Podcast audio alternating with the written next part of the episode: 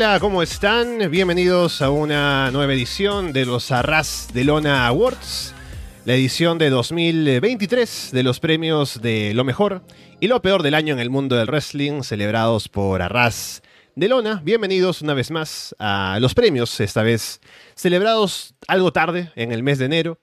Ha sido, bueno, ha pasado debido a que hemos empezado tarde también con los votos, porque nos atrasó también esperar a que pasara World's End, por ejemplo, a fin de el último día de diciembre casi. Así que bueno, estamos aquí por fin, ya con los votos contados, con los premios ya decididos, así que vamos a hacer un recuento de qué fue lo más destacado del año en el mundo de las luchitas en el 2023.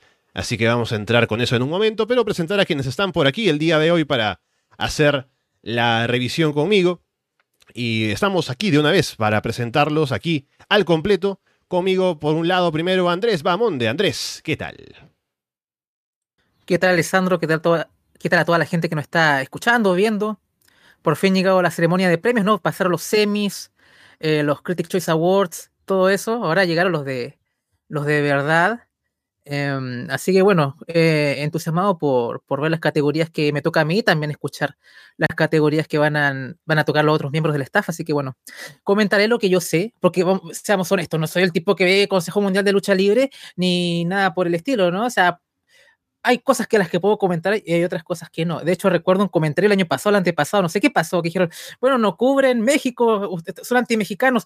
No es eso, ¿no? O sea, la gente vota y la mayoría del grueso de la gente que vota a lo mejor no ve lucha libre mexicana, entonces no hay nada contra el pueblo de México, queremos a México, ¿no? O sea, nada, no hay problema, ¿no? Pero que si esa persona todavía está escuchando esto, eh, no los odiamos, ¿no? O sea, como que no hay, no hay problema.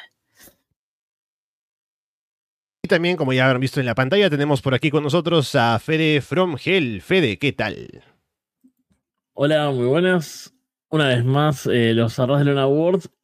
Y yo estaba pensando por adelantado, ¿qué voy a decir cuando tengo que introducir un premio, no? Más allá de después en, el detalle, en cada galardonado, digamos, obviamente ahí sí.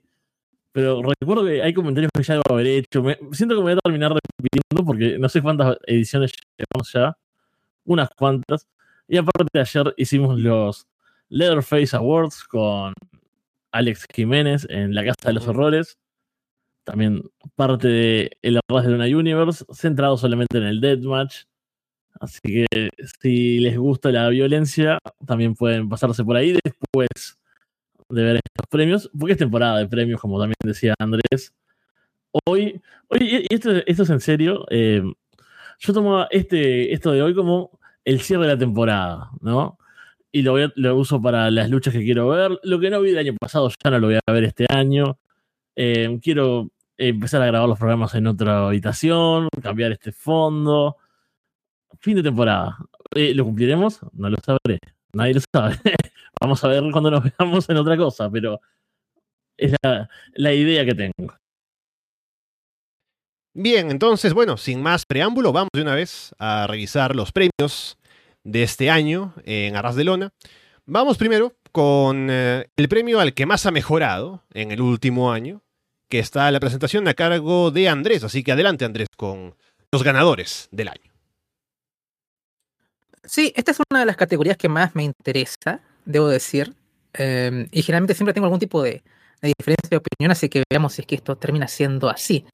Así que vamos con el quinto lugar, que es un empate entre Tiffany Stratton y Willow Nightingale.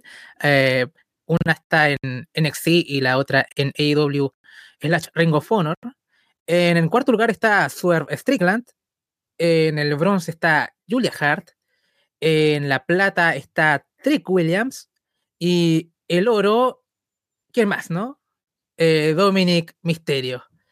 Em, a ver, mis opiniones en particular con esto. Bueno, los conozco a todos porque he visto su trabajo todo este año. Eh, sé que el pick de Willow en particular fue su combate con Atena, ¿no? Fue como un gran combate y eso fue como que la que la puso en la conversación. Pero no es que, aunque tiene presencia en la edición femenina, no es una actriz tan protagónica como lo estaba haciendo, por ejemplo, Julia Hart, ahora que está un poquito más arriba, o la misma Tiffany, eh, que hasta fue campeona de NXT, ¿no? O sea, pero ha tenido un gran crecimiento si las comparamos, no sé, el Super Card of Honor cuando fue la primera vez que vi, la vi, que fue el primer Super Card of Honor de Tony Khan, creo que tiene un gran crecimiento y creo que puede merecer estar en esta terna. Em, Tiffany, tengo un programa todas las semanas hablando de ella, ¿no? O sea, como que me deshago en el elogio. Yo la tendría más arriba, de hecho. La tendrás en La Plata, de hecho, diría. La tendrá en segundo lugar después de Dominic. Yo tengo a Dominic en el oro en el sentido de por el papel, el enorme papel que le dieron en WWE, cargando no solamente a veces con los shows principales, sino que también hasta con NXT a veces, y movía audiencia. O sea, ¿qué vas a, qué le vas a recriminar a este tipo? ¿no? A lo mejor puede estar en el hito eh, quien ha mejorado en ring, a lo mejor tal vez hay otros más o de otras compañías, pero no solamente es eso, sino que tienen el peso de cargar con los programas más importantes la compañía más importante en el mundo y hacer un buen trabajo o aceptado por la gente que ve el show, más allá de que puede que haya gente que no le guste, o no sé, Dominic, no lo toma en serio, es un chiste qué sé yo. La gran mayoría de la audiencia responde favorablemente a él y cuando fue NXT movió audiencia, o sea, un Dominic contra Dragon Lee, no fueron a cambiar el canal por Dragon Lee, amigos, no, no fue, fue por Dominic, o sea, entonces, ¿qué voy a decir? Hay una miniatura del directo de Arroz de Lona con Dominic cargando un camión con todos los programas, ¿qué voy a decir? O sea, eh, lo tengo ahí. Trick Williams es, es, complicado, porque Trick está muy verde, en mi opinión, pero sí el booking lo ha elevado como una estrella individual y lo han hecho muy bien con él en ese aspecto, ¿no? Como este, eh, ponerlo en las posiciones del main event y probablemente esté en un, puede ser el evento principal del show más grande de NXT en la semana de WrestleMania que se están dando líder con Melo. Pero a lo mejor tal vez en contraste con, por ejemplo, gente como Stratton o Julia Hart o el mismo Swerve, eh, claro, eh, lo tendría un poquito más abajo. Swerve es extraño, ¿no? Porque ha hecho un gran trabajo de hace tiempo. Simplemente que ahora ha tenido un papel más protagónico en singles. O sea, ya el año pasado nos tapó la boca con lo de Kid Lee y ese tag muy random que al final creo que ha sido uno de los mejores campeones de la división tag de IW en su historia, ¿no? En su corta historia. Y se lo sacaron del culo, ¿no? O sea, siempre ha hecho un buen trabajo en lo que le han dado Swerve y ahora simplemente por tener un, más reflectores en, lo individual ha, logrado un lugar acá, ¿no? Pero entiendo el por qué está en esta categoría también. Así que dentro de todo estoy contento con lo que puedo ver. A lo mejor podría yo decir a alguien de NXT por acá o qué sé yo, ¿no? Pero eh, creo que está bien al menos. De seguro puede que hayan mejoras más drásticas en alguna otra compañía que no, está acá metida, ¿no? De seguro, ¿no? Puede que haya más de un, caso. Pero dentro de lo que yo veo y conozco, sí, creo que es razonable. Em, sí, me parece, me parece bien dentro de todo. Sí, de acuerdo. Creo que Dominic sobre todo ha mejorado bastante en lo que se ha podido ver, sobre todo viendo las críticas que había con él, sobre todo en protagonismo que le daban en comparación a su trabajo en el ring. Creo que ha demostrado que tiene bastante potencial, que se ha visto sobre todo en trabajo de personaje. También en el ring ha demostrado que tiene con qué defenderse. De NXT, yo me confío solamente en lo que escucho de parte de lo que haces tú, Andrés, con Paulina en las revisiones de NXT 2.0 pero sí con el crecimiento de Trick Williams, de Tiffany Stratton, ¿no? O sea, hay muchas buenas críticas acerca del trabajo, sobre todo de Tiffany. Y con Willow, el trabajo que hemos visto de ella, lo hemos hablado muchas veces, en lo que hemos visto de ella en Ring of Honor, en AEW, en New Japan, así que se entiende. Y Swerve, más que mm, su trabajo en el ring, es su importancia dentro del roster y su calidad de estrella, creo que es lo que de pronto ha hecho que se eleve como figura este año, así que también creo que es un reconocimiento merecido a su crecimiento en 2023. Bien, la siguiente categoría que nos toca presentar es Mejor Personaje, y para eso está Fede para leer a los candidatos. Bueno, vamos con los mejores personajes del año. En el puesto número 5 tenemos a Gunter. En el puesto número 4, Dominic Misterio. En el puesto número 3, Christian Cage. Número 2, MJF. Y la ganadora del mejor personaje del año es Timeless Tony Storm. Está, está interesante, voy a dejarlo acá a mano porque voy a ponerme a hablar y si no, se me van a ir. Eh, bueno, los de Gunter no lo he visto lo suficiente en personaje he visto combates eh, sueltos que, bueno, cuando tienen bastante como ruido y reacción, ¿no? Como, no sé, el de WrestleMania, que fue el año pasado, y alguno más así de estos, que sabes que se va a pegar duro con alguien. Creo que el personaje debe ser similar a lo, lo, poco que vi, es similar a lo que siempre hizo, ¿no? Este, del ring general, ahí, ¿no? Esa cosa sobria, seria, no, no sé si es tan impresionante, pero ahí está Dominic, ustedes hablaron un poco recién eh, sobre su mejora y eso. No es algo que yo disfrute, más entiendo eh, todo lo que decía, ¿no? Sus argumentos de, que decía, sobre todo, que ha mejorado y que ha sabido tener ese lugar. Y bueno, gran parte es por el personaje. Incluso no me hubiese sorprendido verlo más alto. Christian Cage, ese es uno de mis favoritos del año. Cuando hemos hablado de cosas de, de All Elite, siempre que está presente, me disfruto mucho comentarlo porque es muy preciso, ¿no? Es como muy simple, eh, pero sabe bien lo que hace. Sobre todo, creo que lo mejor de Christian Cage para mí, eh, los promos, saben lo que demuestra el personaje, es el timing que tiene, ¿no? Como esta cosa de manejar la reacción de la audiencia, la reacción del, del rival, como muy bueno en eso. Y además es un tipo que lleva el personaje a los combates, ¿no? Y, y todo el tiempo está en personaje, ¿no? no sale nunca, es un tipo odioso, pero son esos odiosos que querés ver. Y eso está bueno, no, no, no es un sufrimiento como otro tipo de heels que a veces como por Dios sacan este tipo de mi pantalla. No es el caso, así que contento ahí. MJF es un caso interesante, me parece. Ahí puede tener detractores, sobre todo en su faceta face, ¿no? Eh, un poco forzada, tal vez para mí en algunos momentos un poco sobredramático en algunos momentos, ¿no? Como full telenovela y, y como la repetición tal vez canse. Eh, bueno, la historia del diablo, creo que no, no hay alguien que diga, uff, esto duró lo que tenía que durar, sino que estamos bastante de acuerdo, me imagino que se nos hizo demasiado larga y él es uno de los protagonistas claramente en eso. Y me sorprende Tony Storm porque pensé que iba a tener más detractores. A mí me divierte mucho el personaje, me parece genial también, lo mantiene todo el tiempo, similar a lo que hablábamos con, con Christian Cage. Sí, lo que yo vengo pensando hace un rato que me gustaría verla fuera de la órbita del título.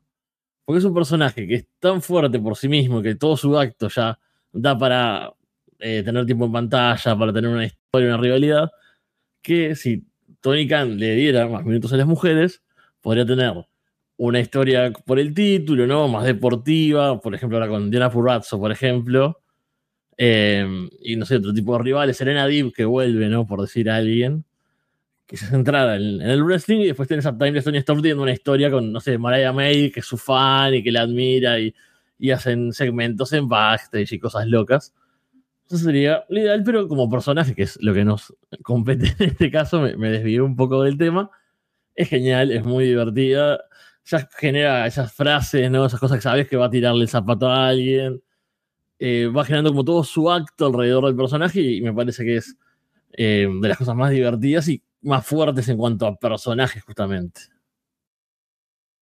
Sí, para lo que puedo agregar un poquito, eh, sí, es que lo de Tony Storm es como tan exagerado y over the top que encuentra resistencia al principio, ¿no? Pero creo que se ha ido ganando la gente, incluso los detractores, de, con el tiempo, ¿no? O sea, por ejemplo, lo que pasó con Purazo fue muy bueno en Dynamite recientemente, ¿no? Como, como hicieron todo. Y los segmentos, y ya es como, bueno, le dio vida a la división. Y, y estoy de acuerdo contigo que es un, alguien muy fácil de buquear en rivalidades no titulares, ¿no? Que a veces no hay tantas personalidades fuertes en la división, a pesar de que hay mucho talento y con ella es fácil armar historia en contraste con, no sé, decir nadie, por ejemplo, ¿no? O sea, eh, tiene ese juego y esa utilidad post-reinado, ¿no? Así que, bueno, eh, veo una, una buena, un buen apunte ahí de fe de ahí. Christian Cage, eh, Dios, ¿no? Para mí es el heel del año, de hecho, directamente, o sea, es, en especial cuando Max también cambió de bando y todo, como que es el top heel para mí de la compañía. Bueno, ahí está Swerve también, pero, o sea, el que está haciendo las maldades de verdad es, es, es Christian Cage, ¿no? O sea, como que el que realmente está haciendo daño eh, es Cage. Y que se esté ahí cargando con gran parte de la compañía, ¿no? ¿Te acuerdas World's End, que fue un pay-per-view un poquito irregular, por decirlo menos, y que llegaron los vejetes de 50 a levantarlo, ¿no? O sea, son, es un grande, ¿no? O sea, ¿qué puedo, qué puedo decir? Eh, con, con, Christian Cage. Dominic, no tengo mucho más que agregar con lo que dije ya con respecto a, lo, a quien más había mejorado. Mucho, como había dicho Alessandro, mucho tiene que ver con su personaje que esté eh, en estas categorías tan importantes también, ¿no? No son menores las categorías que está llegando Dominic Mysterio y que hay que resaltarlo. Y no sé qué, qué me faltó más, ¿no? Si es que hay algo que, que rescatar de ahí. Mm, quedó ahí. Sí, no, no hay mucho más que agregar, está haciendo lo mismo de siempre, simplemente ha tenido mayor protagonismo en, el show y es como un poquito parecido a lo de Surf, ¿no? O sea, no es que haya una mejora en Surf, sino que ha tenido un espacio más importante en el show.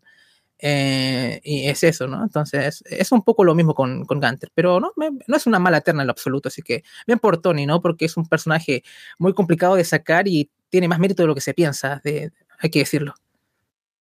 Sí, creo que como su personaje es tan eh, notorio y a veces como que se come el resto de su trabajo en el ring incluso, es como que lo que más destaca ahora de lo que está haciendo y por eso es como que el personaje lo que más destaca y por eso cuando se piensa en ella y cuando se piensa en AEW como producto, se ve como que Tony Storm es como lo más resaltante o lo más discordante con el resto del producto y por eso es tal vez lo que se roba los focos, ¿no? Y por eso es el personaje más, em, no sé, como que al, que uno se pone a pensar como que, ah, mira, es como el gimmick, em, el que más llama la atención y por eso tal vez el que se roba más votos aquí, como para llevarse el premio a mejor personaje o al personaje que más eh, llama la atención, ¿no? Incluso ayer cuando veía Dynamite me llamaba mucho como cuando Diona decía, no, Tony, yo quiero que tú dejes ese personaje, dejes de ser este gimmick, básicamente, ¿no? Y venga a pelear conmigo, la gente abuchaba, ¿no? Es, y se supone que Diona es la babyface. Así que es muy curioso cómo el público ahora ha abrazado tanto el gimmick de Time de Tony Storm. Lo siguiente que toca es la categoría del mejor show semanal. Y para eso tenemos ya esto grabado más temprano, ya que teníamos diferencias de horario, con Carlos Ryder, que nos dejó aquí ya a los ganadores, o la terna, de quienes estuvieron en la categoría de mejor show semanal.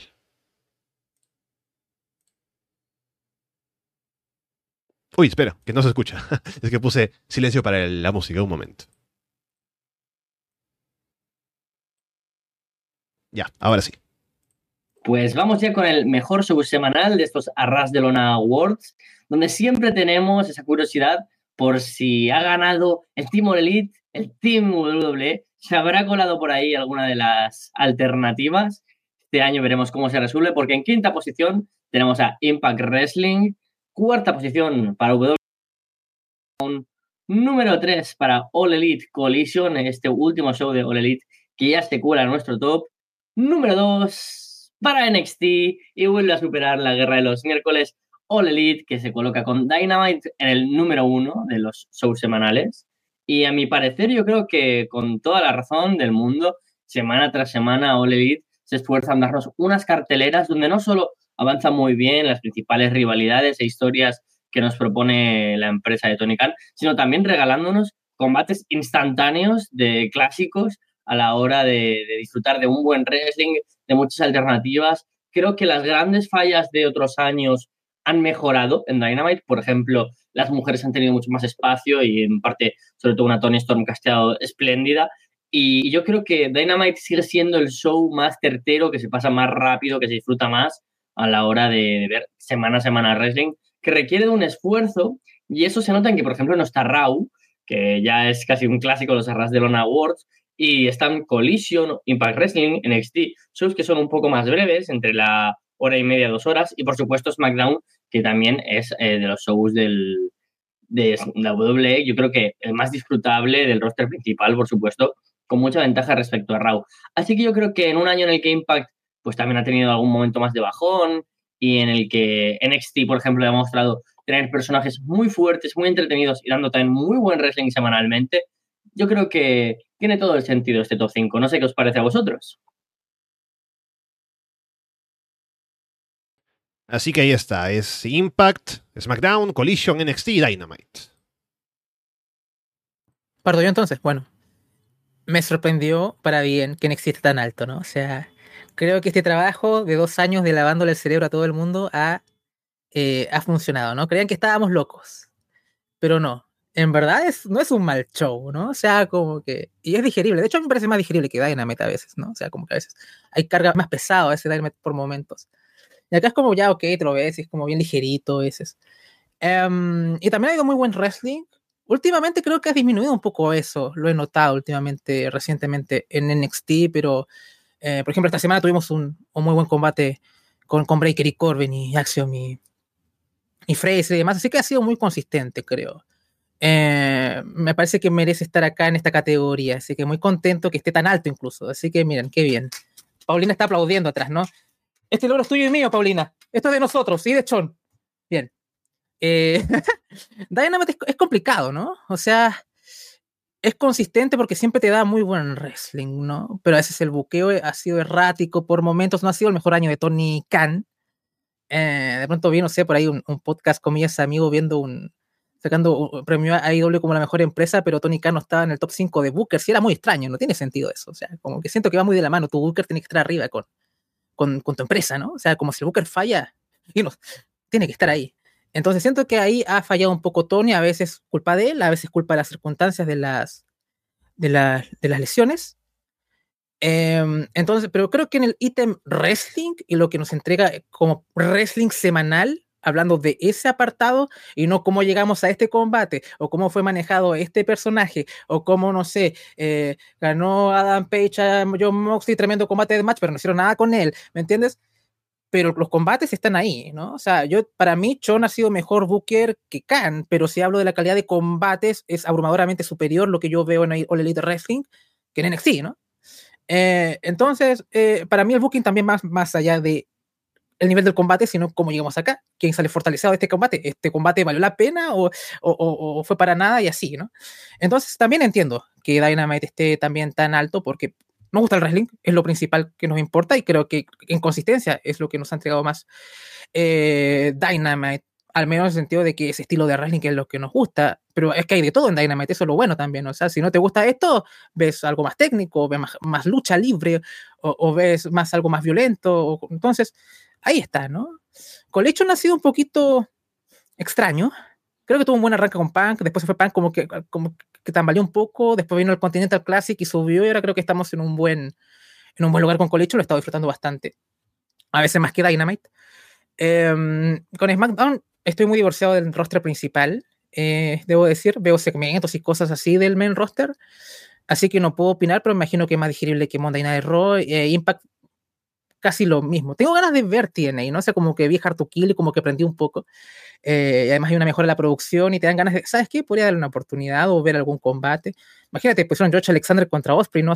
Esta semana, creo que Okada estuvo esta semana, o sea, por lo menos están a, a, empezando fuerte. Así que bien.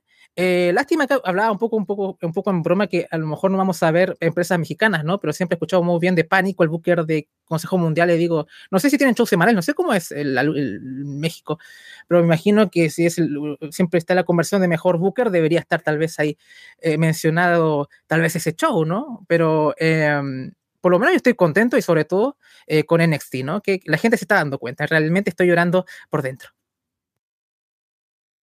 Sí, el CML, CMLL tiene los viernes y los martes. Mínimo. Después sé que tiene más cosas. Yo tampoco estoy súper al día, pero creo que los super viernes es donde han habido como los combates más destacados. Al menos de los que yo me entero y termino viendo esos combates sueltos, suelen ser ahí. No tengo mucho más información, pero hay cosas interesantes. Y bueno, después no tengo mucho que aportar porque sobre todo lo que ibas diciendo de All Elite, yo estaba de acuerdo tampoco veo SmackDown. Y también Collision lo mismo, sí que creo que no, no tengo mucho más que agregar, que, que estoy de acuerdo. En, en, los premios NXT, lo mismo que Alessandro, lo conozco a través de, del programa de ustedes y de la, vez que lo vi a principio de este año.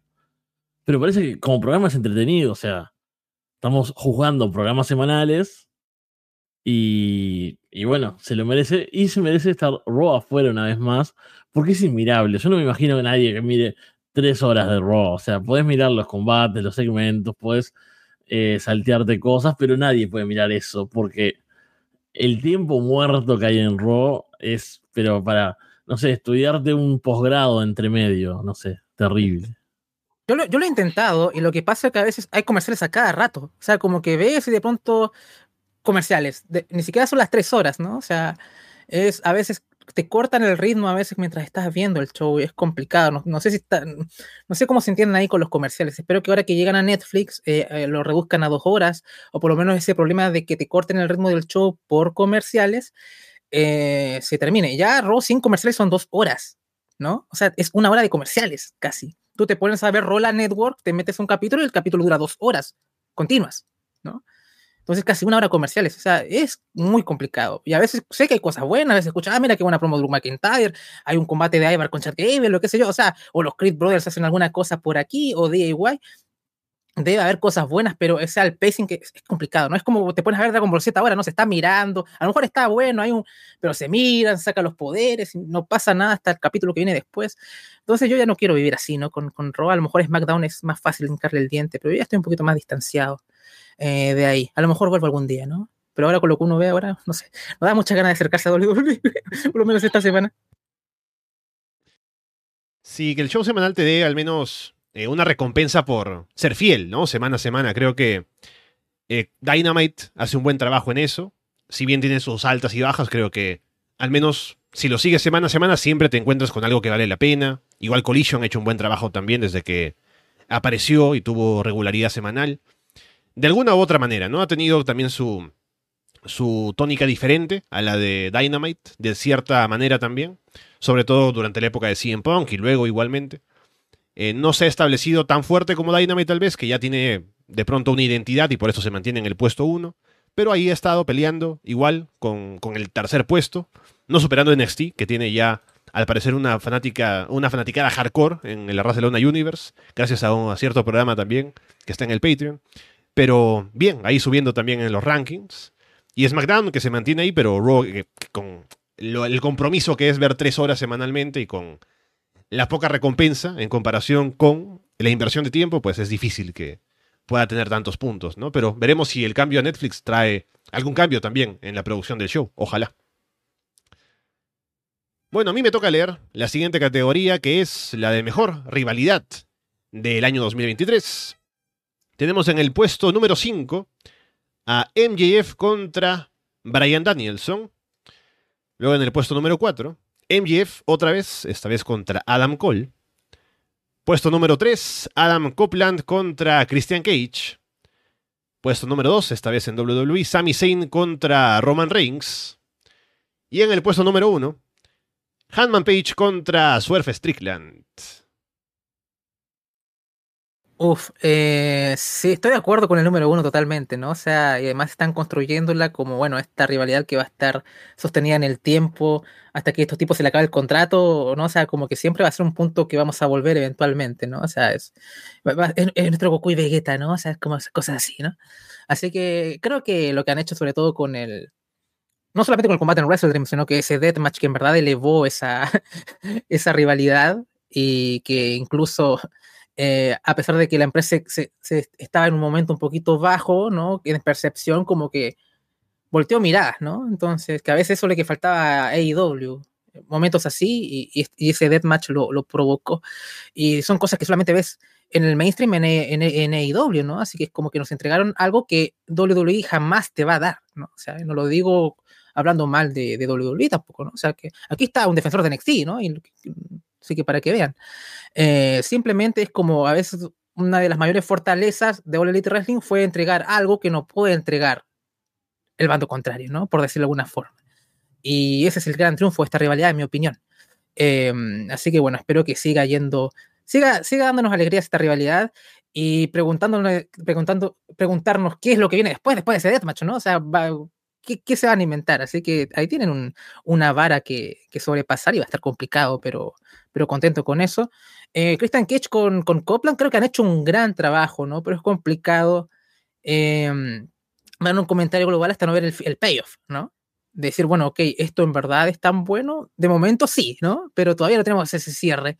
Pero entiendo el por qué está tan, tan arriba. Además, el trabajo de Christian Cage es notable y creo que un Copland que ha superado nuestras expectativas, porque nadie esperaba mucho de, su run acá en, en All Elite y el tipo quiere, se puso el overall, quiere trabajar, quiere trabajar con gente joven, eh, también quiere probarse a sí mismo. Eh, hubo fanservice con, con Suzuki, lo disfruté bastante, ¿no? O sea, es como bueno. Eh, ya lo haremos en Florida Vice lo bueno y lo que, lo que me gustó y lo que no tanto, pero quedé muy contento dentro de todo.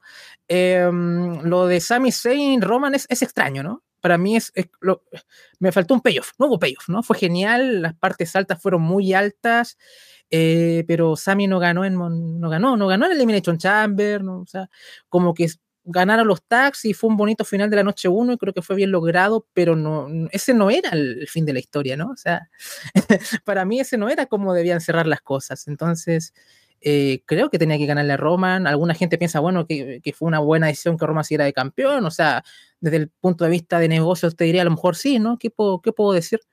Eh, pero como historia, como algo que tiene una construcción y una recompensa, como que no me la dio. Entonces, como por eso siempre cayó mucho en mi, en mi ranking personal. Eh, se me olvidaron las dos, la, las dos últimas, que no sé, que justo Alessandro se fue, así que no retuve. ¿Cuál es la, la, la quinta y la cuarta? pero eh, se me fue. Eran, alguna? Las de MJF. MJF y Adam Cole, MJF y. Nelson. Eso. Sí, Danielson y, y, Max fue, fue efectista, ¿no? O sea, como que eh, fue un tremendo combate. Para mí, mi combate del año fue ese Iron Man en, en Revolution. Um, y creo que la construcción de, de, de, Danielson sobrepasando ciertos escollos estuvo bueno. Eh, Cole y Max es más. Uf, eh, tú sabes que a nosotros nos gustó mucho tanto. O sea, como que empezó muy bien y después cayó demasiado en el melodrama, ¿no? Y después llegó la lesión de Adam Cole, que en verdad em, empañó un poco. Eh, más aún, a lo mejor con Adam, este, sin haber pasado por esta lesión, hubiéramos terminado de mucha mejor manera, tal vez las historias como de, del diablo y, y hubiéramos tenido como un cierre o qué sé yo. Así que es un poco agridulce lo de Max con, con Cole, que pintaba muy bien, y después por circunstancias externas y también por que la escuela de Max, ¿no? Es como muy Cody Rhodes de las artes escénicas, ¿no? O sea, como que en verdad eh, van mucho de la, de, la mano, pero está bien. Rivalidades externas que podrían haber estado acá en vez de esta. Um, a ver, no sé, a lo mejor o sea, no, no, veo tanto. Por ejemplo, NXT es muy minimalista a veces, o sea, son realidades muy, muy del momento, no es que son tan ambiciosos. Ahora con Trick Williams y Melo están haciendo algo muy, muy grande, eh, pero no he visto algo en NXT como lo que hicieron con, con Escobar y D'Angelo, por ejemplo, cosas así para decir, bueno, esto, esto, esto, esto está acá, tiene que estar acá, ¿no? Eh, entonces no, no podría algo de NXT y creo que Trick y Melo me lo voy a guardar cuando, para cuando termine y a ver qué pasa a fin de, para los próximos awards, es que merece estar acá. Siento que NXT ranqueó tan alto, a lo mejor entra ahí, ¿no? O sea, eh, tengo, tengo fe en mi público, ¿no? Sí, eh, pero, pero poco más. O sea, creo que está bien dentro de todo. Eh, Max y Cole ha tenido altibajos, así que no soy tan fan, pero fue muy efectista lo de, lo de Max y, y Danielson, por lo menos. Sí, a mí me pasa lo mismo, sobre todo con las de MJF, que la de Adam Cole incluso le tendría más abajo, le tendría incluso afuera de esto, ¿no? Porque cuando llegó la parte súper melodramática, también, como decís, tuvo otros factores que hicieron que, que los planes quizás no fueran con el rumbo que tenían pensado en un inicio, pero yo creo que el drama iba a estar, ¿no? Un poco más largo, un poco más corto, con más presencia de Adam, con menos, pero como que la base iba a ser esa y no se terminó como desgastándose un poco, ¿no? Como, en vez de tener la expectativa de, oh, ¿quién es el diablo? ¿Qué va a pasar con Adam Cole y MJF? Era como, por Dios, que digan quién es el diablo, que se acabe esto, que sea quien sea, porque ya no era como, uh, será Jack Perry, será eh, Dolph Ziggler que salió de WWE, era como, no sé, que sea quien sea, pero que se acabe esto. Un poco eso fue lo que, lo que pasó. Y la de Sammy también, de acuerdo, o sea, sí fue importante, la gente estaba metida a full en la historia y querían que Sammy ganara, pero no sé si la historia en sí. Pasa que a mí todo lo que tiene que ver con The Bloodline me parece súper aburrido hace mucho tiempo ya, no sé cuántos llevan de, de todo ese arco. Pero es cierto que ese, ese momento, ese combate que tuvieron fue importante y que la gente estaba totalmente enloquecida. Así que en ese caso, por ese lado, puedo entenderlo. Eh, Copeland y Cage también, de acuerdo en lo que decías. Y no me acuerdo cuál fue la que ganó. Qué terrible. Ganó Swerve con, con Hanman. Uh, sí. Bueno, eso es que sigue también. Es otra de las que todavía está en juego y que han dado ya combatazos. Tienen muchísima química, hablando, peleando. Eh, toda la forma de, cruzarlos creo que siempre es efectiva, así que sí, ahí estoy, estoy de acuerdo.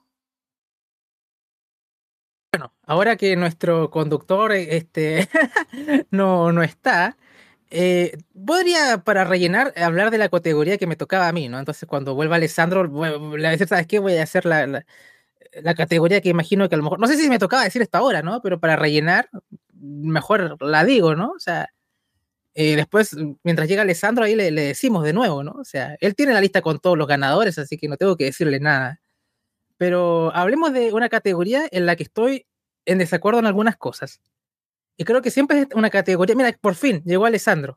Qué bueno, lo alcancé a rellenar. Eh, Alessandro, estuve a punto de tomar el control y iba a decirlo de mejor en promos, pero no sé qué venía, qué era lo que tocaba en verdad. A lo mejor tocaba otro miembro del staff, ¿no? Qué sé yo. No, no se preocupe, no. yo estoy. Bueno, igual, felizmente que no lo hicimos en vivo, ¿no? Porque si no. Pero bueno, ya estamos. Eh, bien. Ah, y sí tocaba mejor en promos, así que adelante, Andrés. Ah, mira. Bien. Eh, categoría que ya decía un poquito que generalmente una categoría que a veces los miembros del staff nunca están tan de acuerdo con el público, ¿no? con el sentir, con alguna gente que está eh, en esa categoría que es la de mejor en promos. Y hay un ausente muy grande. Pero bueno, en el quinto lugar está eh, el bueno de Phil Brooks, ¿no? CM Punk. en el cuarto lugar está LA Knight. En el tercer lugar, Cody Rhodes. En la plata, Christian Cage. Y en el primer lugar, Max Jacob Friedman, MJF. Bu, dice Paulina.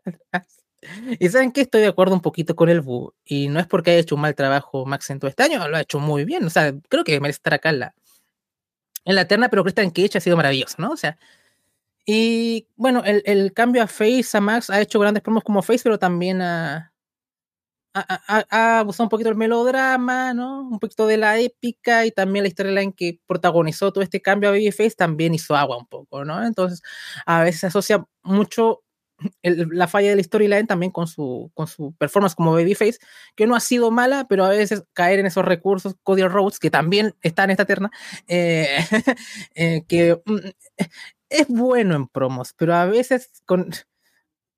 Es como de, de gustos, ¿no? O sea, como que a veces como que me aburre Cody, a veces me gusta mucho, ¿no? A veces como te quiere contar una historia como si fueses un niño en la cama, ¿no? Y eh, eh, es de gustos, ¿no? Um, LA Knight me parece que es más sustancia que fondo, que... Perdón, es más... Eh, no, forma, que fondo. forma que fondo. Eso, más forma que fondo, exactamente. No es como carisma, histrionicismo, pero no es que me diga tanto, ¿no? Es de rock, un poquito, ese, esa corriente, ¿no? No, ni siquiera es hablar de que sus voces se parezcan, no es eso, ¿no? Sino que es como el estilo de promos. Y notarán cuál es el ausente que yo estoy hablando, que es la antítesis de esto, ¿no? Que es el maldito de Kingston. ¿Por qué no está acá? Es, realmente me siento insultado. Es más, ¿por qué no está Brian Danielson acá? ¿No vieron lo que hizo en el Continental Classic? Esas promos en YouTube. O sea, se come todo lo que ha hecho el Ignite lo que le he visto, ¿no? O sea, eh, debo decir, ¿no? O sea, no, a mí respeto el trabajo de Late Night, creo que se mereció que le hayan dado un main event con Roman, o sea, se puso ver solo, nadie le ha regalado nada, todo bien. Pero, o sea, aquí con Eddie Kingston no, no, hay, no hay cómo, ¿no? O sea, ni, ninguno de los que está acá, eh, ni siquiera Punk. Debo decir, Punk, bueno, es 100 Punk, ¿no? O sea, ha hecho un, gran trabajo, pero bueno, este año ha estado poco, ¿no? Su run de Collision y lo que le hemos visto acá en WWE ahora con. En ambas marcas ha tenido promos en SmackDown en Raw. Principalmente en Raw. Uh, pero no, aquí Eddie Kingston no esté y que debería estar en primer lugar, de hecho. eh, Mox ha tenido también alguna promo también bastante buena también, que a lo mejor podría estar aquí. eh, y uff, a lo mejor hay gente que me gusta más en promos en AEW que podría mencionar, pero, pero ¿para qué? pero no estoy tan de acuerdo tanto con, con esta terna, no sé cómo lo ves, eh, Fede. Eh, no, no, yo la estoy sufriendo bastante. Eh, sobre todo, bueno, Cody, MJF y LA Knight son lo, los, los que menos estoy de acuerdo. Bueno, Cody y MJF comparten ahí el melodrama, ¿no? Cody hace tiempo que no veo promos, pero cada vez que lo veo es lo mismo de siempre, ¿no? Y como todo muy largo y dramático y ya a esta altura es el meme y realmente no quiero que tenga un main event de WrestleMania jamás en su vida. O sea, no me importa que termine la historia. Me, da gracia y, y, no es que le desea el mal, porque no lo conozco, pero es como, bueno, ya está. Qué tipo aburrido, que no logre nada, que se quede ahí teniendo combates cada tanto y, y está bien. LA Knight me parece horrible. me parece esos tipos que, porque tienen una frase y mucha seguridad al hablar y tienen un tono interesante. Es como que tienen buena promo. Y odio su frase, siempre lo odié, nunca entendí por qué estuvo over en ningún lado donde en estuvo. Y tampoco entendí la locura que, generó recientemente. Y bueno, MJF también lo, lo dicho, ¿no? Eh, este exceso de drama, eh, la parte face no me gustó mucho. Así que acá estoy de acuerdo con, con los que nombraste. También pensaba nombrar a Moxley ahí que a mí me gusta como un poco tal vez, en estas cosas me gusta un poco lo real, ¿no? O sea, que se sienta, no sé si real o, consistente, o que sea coherente con el, universo en el que está y que no desentona. Yo qué sé, es como, porque hay un tipo que dice, yeah, uh, no, sé ni cuál es bien, no, no, es más, no dice más dummy, ¿no? Creo. No, no, bueno, no sé qué, yeah. y ¿por qué habla así? Es una porquería. Un tipo que viene y te dice que te va a romper todos los huesos y, y lo dice eh, mirándote ahí todo ensangrentado. Digo, uh, este tipo es bueno. O Eddie Kingston le creo todo, le creo cuando está emocionado porque gana algo, cuando te dice que te va a matar, cuando eh, pone todo en juego y está su vida. Y es como, me gusta creerles, aunque sean delirios. O sea, no, me importa que sean delirantes, me, importa que en el universo eh, a mí se me explique por qué el tipo habla así, o sea, entender por qué habla así. LA Knight, LA, sí, LA Knight, todo el tiempo dudé cómo llamarlo. eh, no entiendo por qué habla así. No, me Tony Storm debió estar acá también, porque si ganó mejor personaje, como que debería haber estado por acá en la terna, ¿no? Por aquí lo ha puesto por sobre, por sobre la en mi, en mi opinión. Entiendo por qué está acá, pero eh, tiene como, wow, la elevó mucho. ¿Ves? Tony para mí es el ejemplo de eso. Es delirante, pero en su contexto tiene sentido que hable así. Si ella solo hablara así y el personaje no fuese todo lo que es, sería, no, es horrible, porque anda diciendo las cosas que dice, pero tiene todo un universo propio que le da eh, forma a eso. Eh, ahí es cuando me gustan más las promos y los micrófonos, digamos, la forma de desenvolverse de los luchadores. Sí, al menos voy a defender a LA Knight en el sentido de que mm, la forma de hacer sus promos le ha valido para elevarse hasta donde se ha elevado, ¿no? Porque nada más tiene, ¿no? Porque en el ring no es que destaque tanto, tiene carisma, o sea, tiene las promos y eso es lo que ha hecho que esté over, ¿no? Y que haga un main event con Roman Reigns en Arabia y todo eso. O sea, está over, es un tipo que ahora es reconocido y todo gracias a cómo habla principalmente. Así que al menos eso tiene mérito. Entonces sí entiendo que quieran reconocerle lo mucho que se ha elevado este año gracias a sus promos.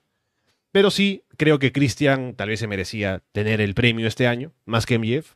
Pero tal vez MJF por el protagonismo que ha tenido también en el año. A lo mejor ha tenido también más chance de hacer eh, más promos igual, promos importantes. Ha tenido también puntos altos y puntos bajos. Christian creo que ha, tenido más como que cada vez que ha salido ha tenido grandes momentos, ¿no? Pero bueno, eh, igual Entiendo por qué es que la gente votó tal vez más por MJF. Eddie Kingston, por cierto, se quedó un punto por debajo de CM Punk, o sea que pudo haber entrado en, entre los cinco primeros, ¿no? Pero bueno, ahí estaba. Eh, solamente ese puntito de diferencia. Sí, quiero hacer una mención honrosa, siempre dándole cariño a NXT. Ya, ya no está Waller ah, con nosotros, pero eh, eh, también es muy eficaz. Y. Em, ¿quién, ¿Quién se me está yendo? ¿Sabes qué? Quiero darle un poco de cariño a no andar porque me lo estoy pasando muy bien con el tipo últimamente. Eh, no sé, es increíble, ¿no? O sea, me hace reír demasiado. ¿Qué voy a decir? No va a estar, no, no merece entrar a la categoría, pero quería, quiero aplaudirle al hombre porque qué manera de hacerme reír este tipo últimamente.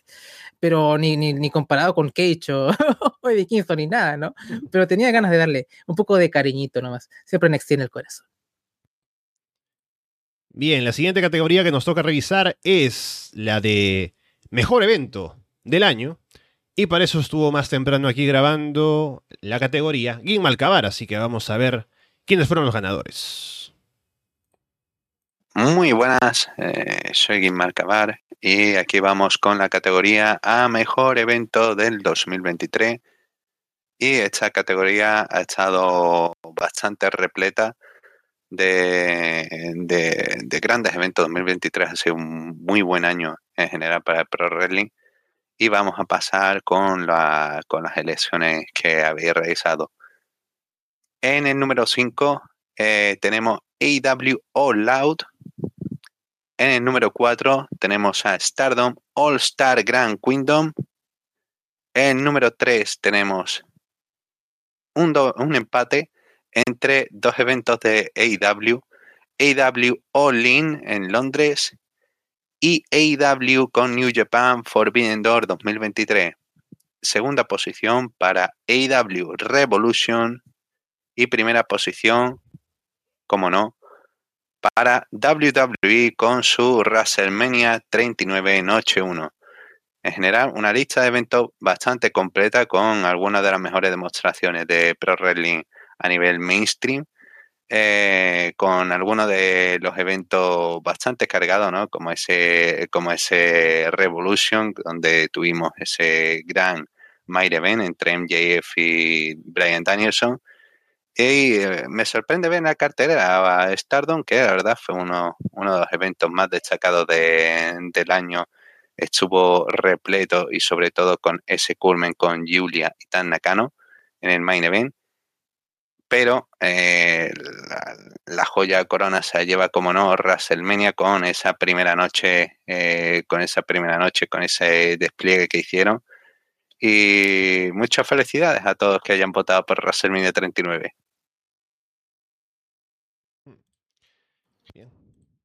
Interesante, ¿no? Porque, creo que históricamente en los Arras de Lona Awards no ha sido muy común que eh, WWE se llevara los premios de lo mejor del año en eventos. Eh, en este caso, ¿no? Creo que usualmente era IW o New Japan, ¿no? Pero en este caso ha sido una primera noche de WrestleMania que recuerdo que la tuvimos también muy bien recibida en cuando, cuando la revisamos, que teníamos una sensación de que se sentía diferente, ¿no? Era como Mira que Triple H parece que ya tomó las riendas, es un WrestleMania que se siente como un evento distinto a de años anteriores, ¿no? Tuvimos el main event este de eh, Sami y Kevin Owens con los usos, tuvimos el Rhea Ripley contra Charlotte que fue otro combatazo, ¿no? Y se sentía como un show bastante fresco, que la noche siguiente se cayó un poco, sobre todo con el main event y en general el show, más allá de ese, esa triple amenaza de Gunther con Drew, con Sheamus, que fue otro combatazo también, no se sintió tan fuerte, tan potente como en la noche anterior, pero esa primera noche se sintió como un una WWE diferente, recuerdo. Sí, esa noche uno es como pick WWE, ¿no? Es como lo que tú esperas de la compañía, ese Dominic contra Rey, ¿no? Con, con la entrada de, eh, con la policía y todo, toda esa mierda fue maravilloso. Em, también el main event que fue un poco em, curioso que al final esta historia de Sammy haya terminado contra los usos, ¿no? que no era su antagonista principal, pero al final el combate funcionó tan bien que hasta te, vas contento, que es un, es un, cierre, no el cierre que yo quería en absoluto, pero ok, quedas como contento, ¿no? Además, uno que es fan también, bueno, Fede sobre todo que es muy, muy fan de, de, Kevin Owens, lo ves en otro main event de WrestleMania por segundo año consecutivo ahí, eh, siendo campeón con su mejor amigo en el main event, eh, o sea, lo que eres tinérico y ves su pasado, creo que igual te toca, ¿no? Como, como fan, eh, es algo que, que, tal vez con Vince no pasaba, ¿no? A pesar que Vince le dio a Owens su main event con el puto Steve Austin, ¿no? Es porque Owens tiene todas las características para llevar un combate así, ¿no? Así que eh, muy bien por, por Owens que nadie va a pensar que va a tener dos main events en, de WrestleMania en su carrera y de, y de, manera consecutiva, ¿no? Es increíble, ¿no? O sea, es para cerrar el estadio, ¿no? Como diría el profesor. Eh, ¿Quién fue? Basilo Vilardo quien dijo eso. Creo que no importa, ¿no? Pero que sí, cerremos el estadio, ¿no? Por fuera. Eh, Ria contra Charlotte, que se robó la noche totalmente, ¿no? O sea, como que es curioso lo que pasa con las mujeres en WrestleMania, ¿no? Siempre es un punto alto últimamente, ¿no? O sea, pasó con, con Sacha, ahora Mercedes con, con Bianca, ahora con esto. Em, también hubo un, un, Becky Bianca también que fue muy bien recibido, también creo que fue el, año anterior a, a este. Eh, entonces, eh, y espero que sea lo mismo también este año. Probablemente sea Becky Ria, que sea como ese caballito de batalla de las, de las chicas. Eh, y posiblemente quizás Bailey o también a lo mejor tenemos doble ración, ¿no? Fuerte. Eh, así que creo que fue un show redondo que mostraba lo mejor de WWE. y que también podía llenar el paladar de la gente más exigente con respecto a lo que es en el ring también. O sea, tenía la experiencia completa. Em, Noche 2 fue decisiones más que nada, ¿no? También, porque si ganaba Valor a Edge, mucho mejor, ¿no? Sobre todo porque se fue un poco después, desapareció un poco, ¿no? O sea, y el final con, con Cody, que. Y, y, y Cody que fue un buen combate, pero al final arruinó todo, ¿no? O sea, Eh, hay gente que dice que el final no importa, para mí sí. Si me cuentas una historia de meses y no hay payoff, eh, eh, obviamente me daña el paldito combate, ¿no? O sea, es como Goku pelea con Freezer y ganó Freezer, estalló el planeta y terminó, nos vamos, pongan el ending. No, o sea, y a lo mejor la coreografía, la animación, la música estuvo buena, ¿no? Pero como que no, no ganó Goku, ¿dónde está todo el, el, la construcción y, ¿Y qué pasó con los Saiyajin que le explotaron el planeta? ¿Y qué pasó con, con eso, no? ¿Qué pasó con Vegeta que murió llorando humillado? ¿Qué pasó con eso, no? O sea, como que... Eh, ¿Qué pasó con el genocidio? Mataron todas estas cosas, estos monitos verdes y nadie los vengó tampoco. ¿Qué pasó con todo esto? A lo mejor la pelea, oh, qué buena coreografía, qué buena música, ¿no? Pero bueno, se fue todo al carajo. Eh, así que, no sé, lo siento. Prefiero, prefiero Noche 1 mucho más. Eh, y para hacerlo más cortito, lo demás, Revolution fue mi pay-per-view favorito del, del año. Eh, tuvimos ese Texas Deathmatch con, con Mox y, y Hanman, tuvimos ese, para mí el combate del año que fue, eh, fue Danielson con, con Max, hacer un Iron Man match y que salga tan bien y que probablemente sea el mejor Iron Match de la historia, es, es, e, es mucho. Eh, también estaba Forbidden Door, ¿cierto? Si no me equivoco, también es, es, tremendo. O sea, el All Elite Wrestling a lo mejor tuvo uno de sus peores años en el booking, pero, o sea, en pay-per-views aumentó la cantidad y tuvimos cosas como Wrestle Dream, como All Out, que también estuvimos mencionando, que fue como el, pay-per-view que la empresa necesitaba después de todo lo que pasó con Punk, ¿no? Eh, ese memorable miro con, con Hobbs, los cánticos de, de la carne, eh, ese Orange contra Mox también. Se me va, se me va algo, estoy seguro que se me va Takeshita contra Omega también. Eh, o sea, All Wrestling nos ha dado tantos buenos combates de tan alto calibre, ¿no? Que después hasta se te olvidan, ¿no? Es, es, impresionante, ¿no? O sea, nos tienen mal acostumbrados, ¿no? O sea, creo que e, e, es, es eso, ¿no? O sea, eh, a veces Tony recibe de más, pero también hay que pegarle, ¿no? Cuando el hombre falla en el booking, ¿no? No hay que, no hay que ser tan condescendiente. Pero es verdad que la gente más condescendiente con WWE que con el All Elite Wrestling, ¿no? O sea, que Tony te, ponga, te haga un pay-per-view como Fast Lane, ¿no? O sea, como que lo matan, pero a Triple H como que no le pasa nada, ¿no? O sea, son cosas así que, que vivimos eh, mes, mes, a mes. Y de Stardom fui cartonero, tengo que decir, solamente vi el Mercedes con Mayu Iwatami, creo, y también el main event de, de Tam con, con Suyuri. Así, ¿no? O sea, eh, Tam con Julia, perdón, no con Suyuri. y fue lo único que vi. Pero sé que fue muy bien recibido. Y de hecho también creo que lo, Mercedes provocó esto también un poco, ¿no? Además hubo un muy buen año de Stardom, pero que Mercedes Star Power funcionó mucho, ¿no? Creo que vendió como cinco veces más de lo que vende un pay-per-view de Stardom normalmente incluso. Eh, me acuerdo haber leído en su momento. Así que creo que ahí eh, el Star Power de Mercedes forzó un poquito acá y también el buen año de Stardom, ¿no? Que ha tenido, ah, creo que uno que es casual y casi no consume nada de puro, ni de Yochis, ni de nada. Eh, he escuchado mucho más de lo que pasa en Stardom, de Tecla, de Julia, de Suyuri, eh, que de lo que pasaba con, con, en New Japan. Tengo que ser sincero. O sea, es, para mí es, es, es, impresionante esto, ¿no? O sea, cómo, cómo llegamos hasta este nivel, ¿no? Así que eh, poco más que, que, agregar. No está Olin, ¿cierto? Me alegro. Me alegro por la gente que, que, que no haya votado por Olin. Me gustó Olin, no, sí pero estaba, o sea. Sí estaba, sí. O oh, sí, entonces no me alegro por la gente. por, porque me gustó Olin, pero siento que incluso dentro de los pay-per-view de IW me pareció más bajo. eh, pero bueno, pero dentro de todo está, está, está bastante bien, ¿no? O sea, por ejemplo, uh, yendo para mi, para mi rancho, eh, hasta me gustó más un, un, un No Mercy, un Great American Batch que Colin, así como para mi rancho, así como tirando para mi, eh, para mi ganado, pero también fue un buen show, ¿no? O sea, lo que significó para la compañía, entiendo el porqué, ¿no? O sea, Wembley y todo, ¿no? A veces gente que no habrá visto nada de ídolo quiso ver Olin y le habrá gustado porque uh, cosas muy buenas, ¿no? Ese estadio en Stampede, que a mí no me llenó tanto el palador, pero a la gente le gustó en, en su mayoría. Eh, también tuvo el combate con Sting ahí de Ataúd. Eh, hay mucha gente que le gustó el main event, a mí no, no tanto, eh, pero dentro de todo tuvo buenos momentos. No sé qué, bueno, el CM contra Joe fue muy bueno, a mí me gustó mucho. Eh, FTR contra los Fox también estuvo bastante bien. Una cosa como al final que como que no... Hubo un pequeño watch que jodió un poquito, pero me gustó bastante. Creo que fue un punto gran alto. Así que también fue un buen show, ¿no? Así que creo que tuvimos buenos exponentes acá. Solo agregar que sí, que el show de Stardom es tremendo, además de los últimos eh, combates. tiene una seguidilla, no sé, cinco combates de tremendo nivel, no sé, de cuatro estrellas a, más, que es increíble. Después, de acuerdo, Olin eh, no me gustó mucho. All Out, Revolution, sí. Y quería. Mientras vos hablabas, me fijé, porque viste que mi memoria sabemos que no es mi fuerte. Y busqué mi planilla del año pasado. Solo vi un combate de WrestleMania Noche 1. No fue el de Kevin Owens. no sé por qué no lo vi. Eh, porque bueno, porque ese fin de semana veo 150 combates, probablemente haya sido por eso. Y debo haber dicho, eh, lo veo más adelante. No lo hice. Vi el de Charlotte y Rhea Ripley. Y vi el show del domingo claramente no estuvo tan bueno, así que no puedo hablar del, show que ganó.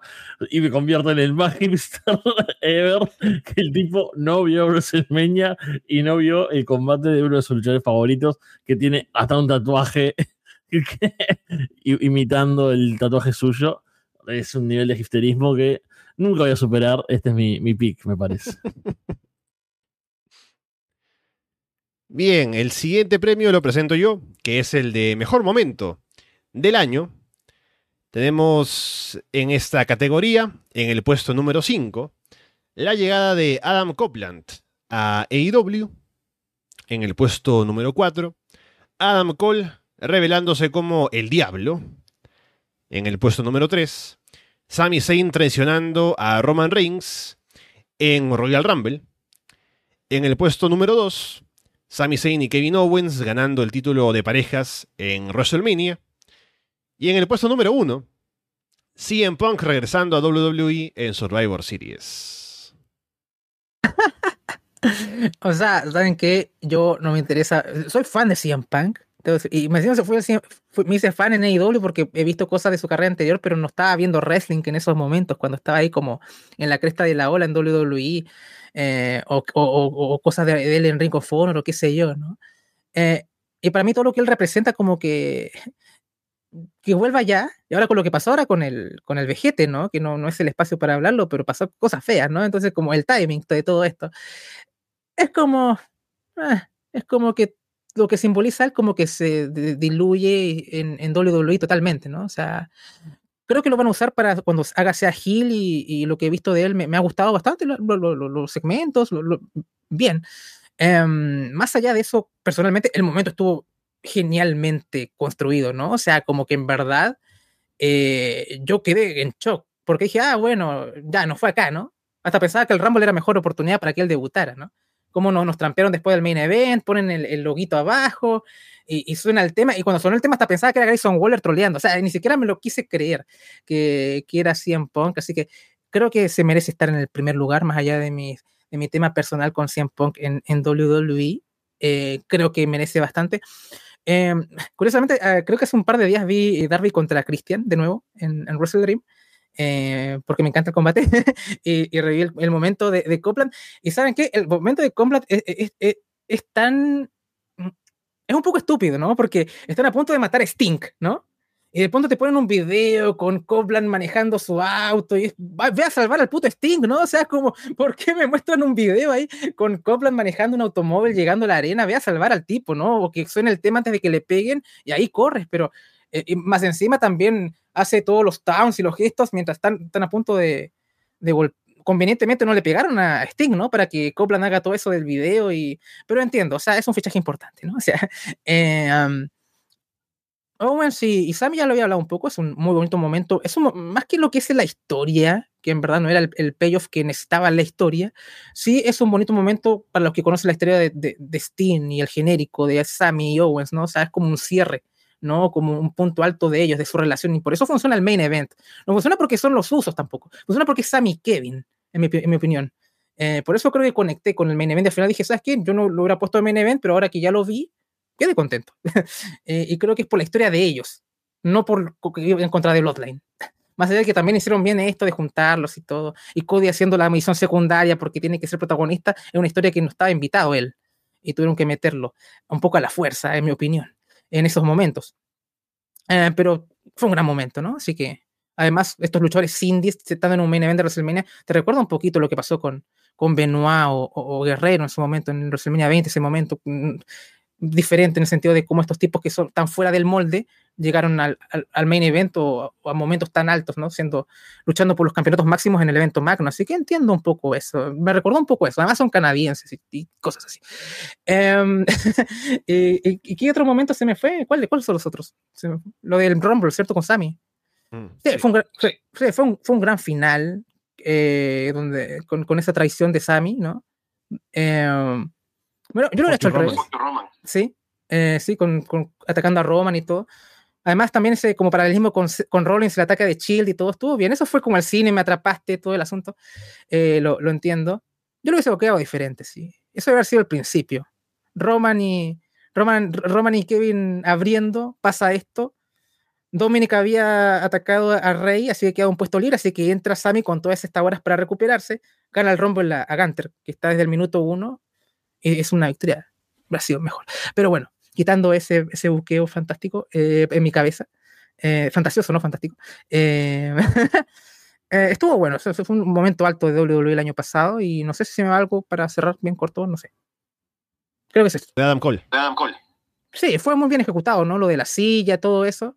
Uno está un poquito cansado de la historia, ¿no? Pero cómo lo ejecutaron y cómo lo, lo plasmaron estuvo bastante bueno, ¿no? Más allá de que la historia no haya sido bien, bien desarrollada, sobre todo por los accidentes previos a...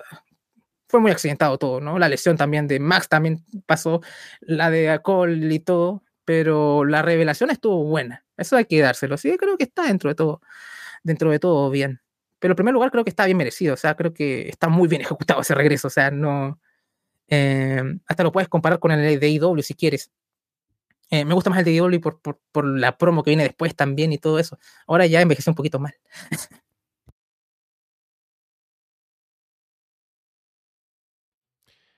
Sí, para mí creo que. O sea, ya hemos hablado de esto cuando CM Punk volvió, ¿no? A WWE. Que. em, le da mucho a los fans de solo WWE para hablar de que, ah, sí, volvió a casa, ¿no? Que a esta, aquí tenía que volver, qué sé yo, ¿no? Pero. Habla mucho de. Creo. Cómo.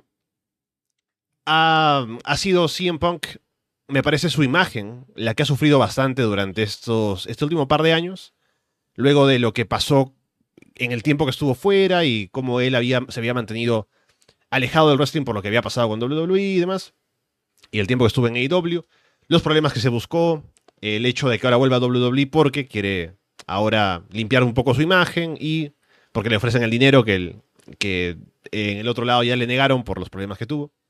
Así que bueno, lo importante es en este caso, con lo de mejor momento, la ejecución, que es lo que dices tú, Andrés, ¿no? Yo estoy de acuerdo. Creo que lo, ejecutaron muy bien en, en venderte que era lo de Randy Orton, el problema, eh, mejor dicho, en la sorpresa, que me recordó bastante a un eh, momento que se ganó, el mejor momento en algún eh, en alguna Barcelona Award también del pasado, que fue el doble debut de Brian Danielson y Adam Cole en algún All Out que fue así, ¿no? Como que Adam Cole debuta y dices, bueno, ya se acabó, ¿no? Y luego viene Brian Danielson también.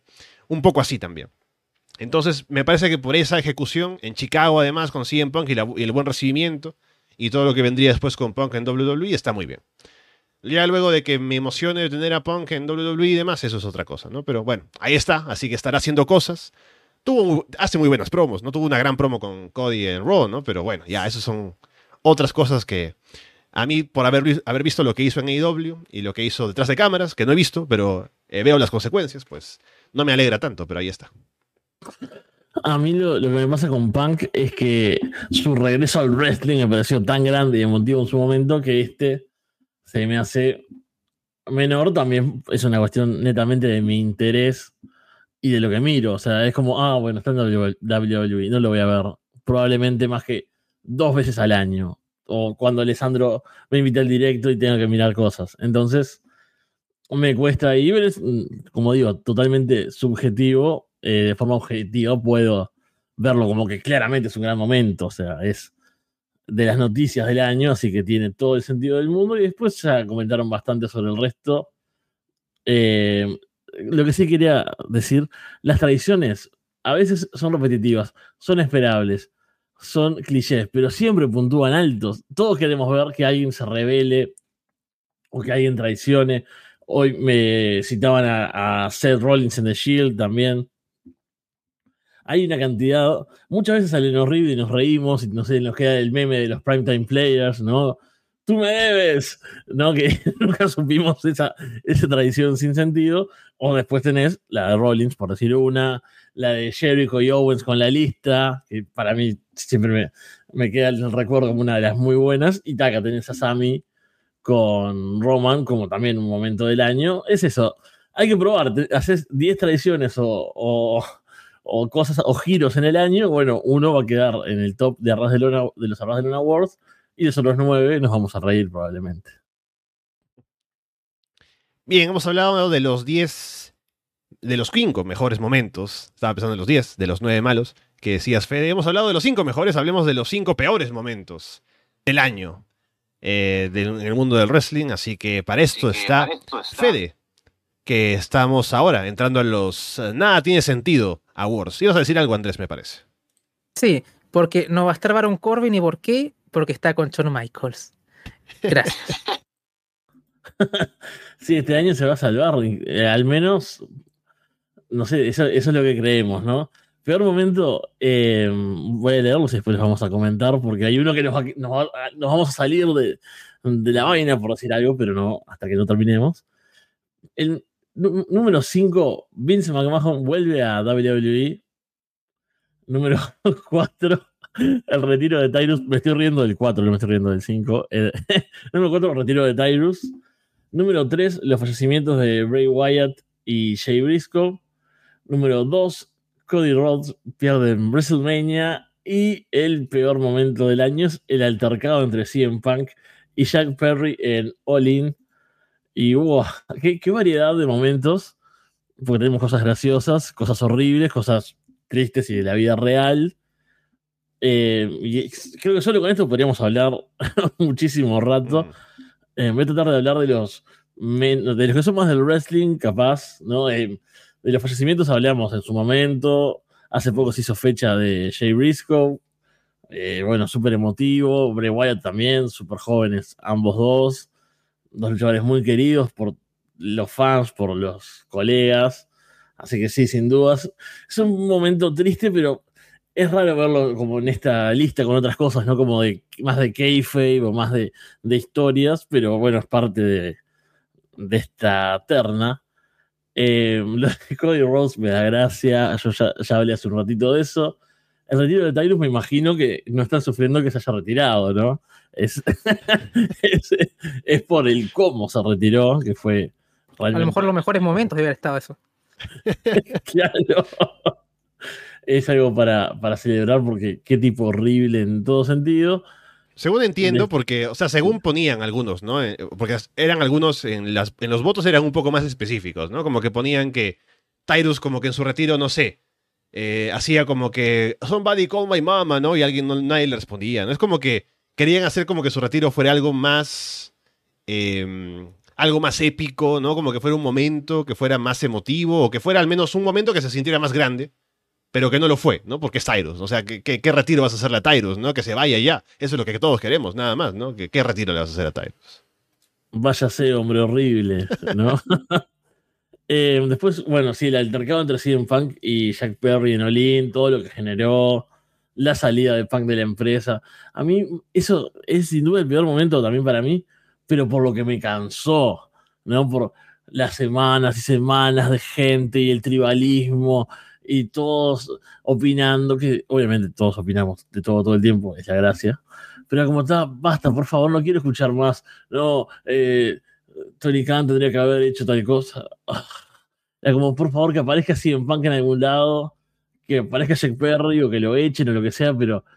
Y, y otra vez, ¿no? Un evento tan grande, algo tan importante para el wrestling en general, porque es un, un momento fuerte del año, opacado por esto, así que sin dudas merecido premio. Y lo de Vince, esto claramente estamos hablando de que fue el año pasado, porque si estos premios se hubiesen cerrado hoy, estaría más alto, sin dudas.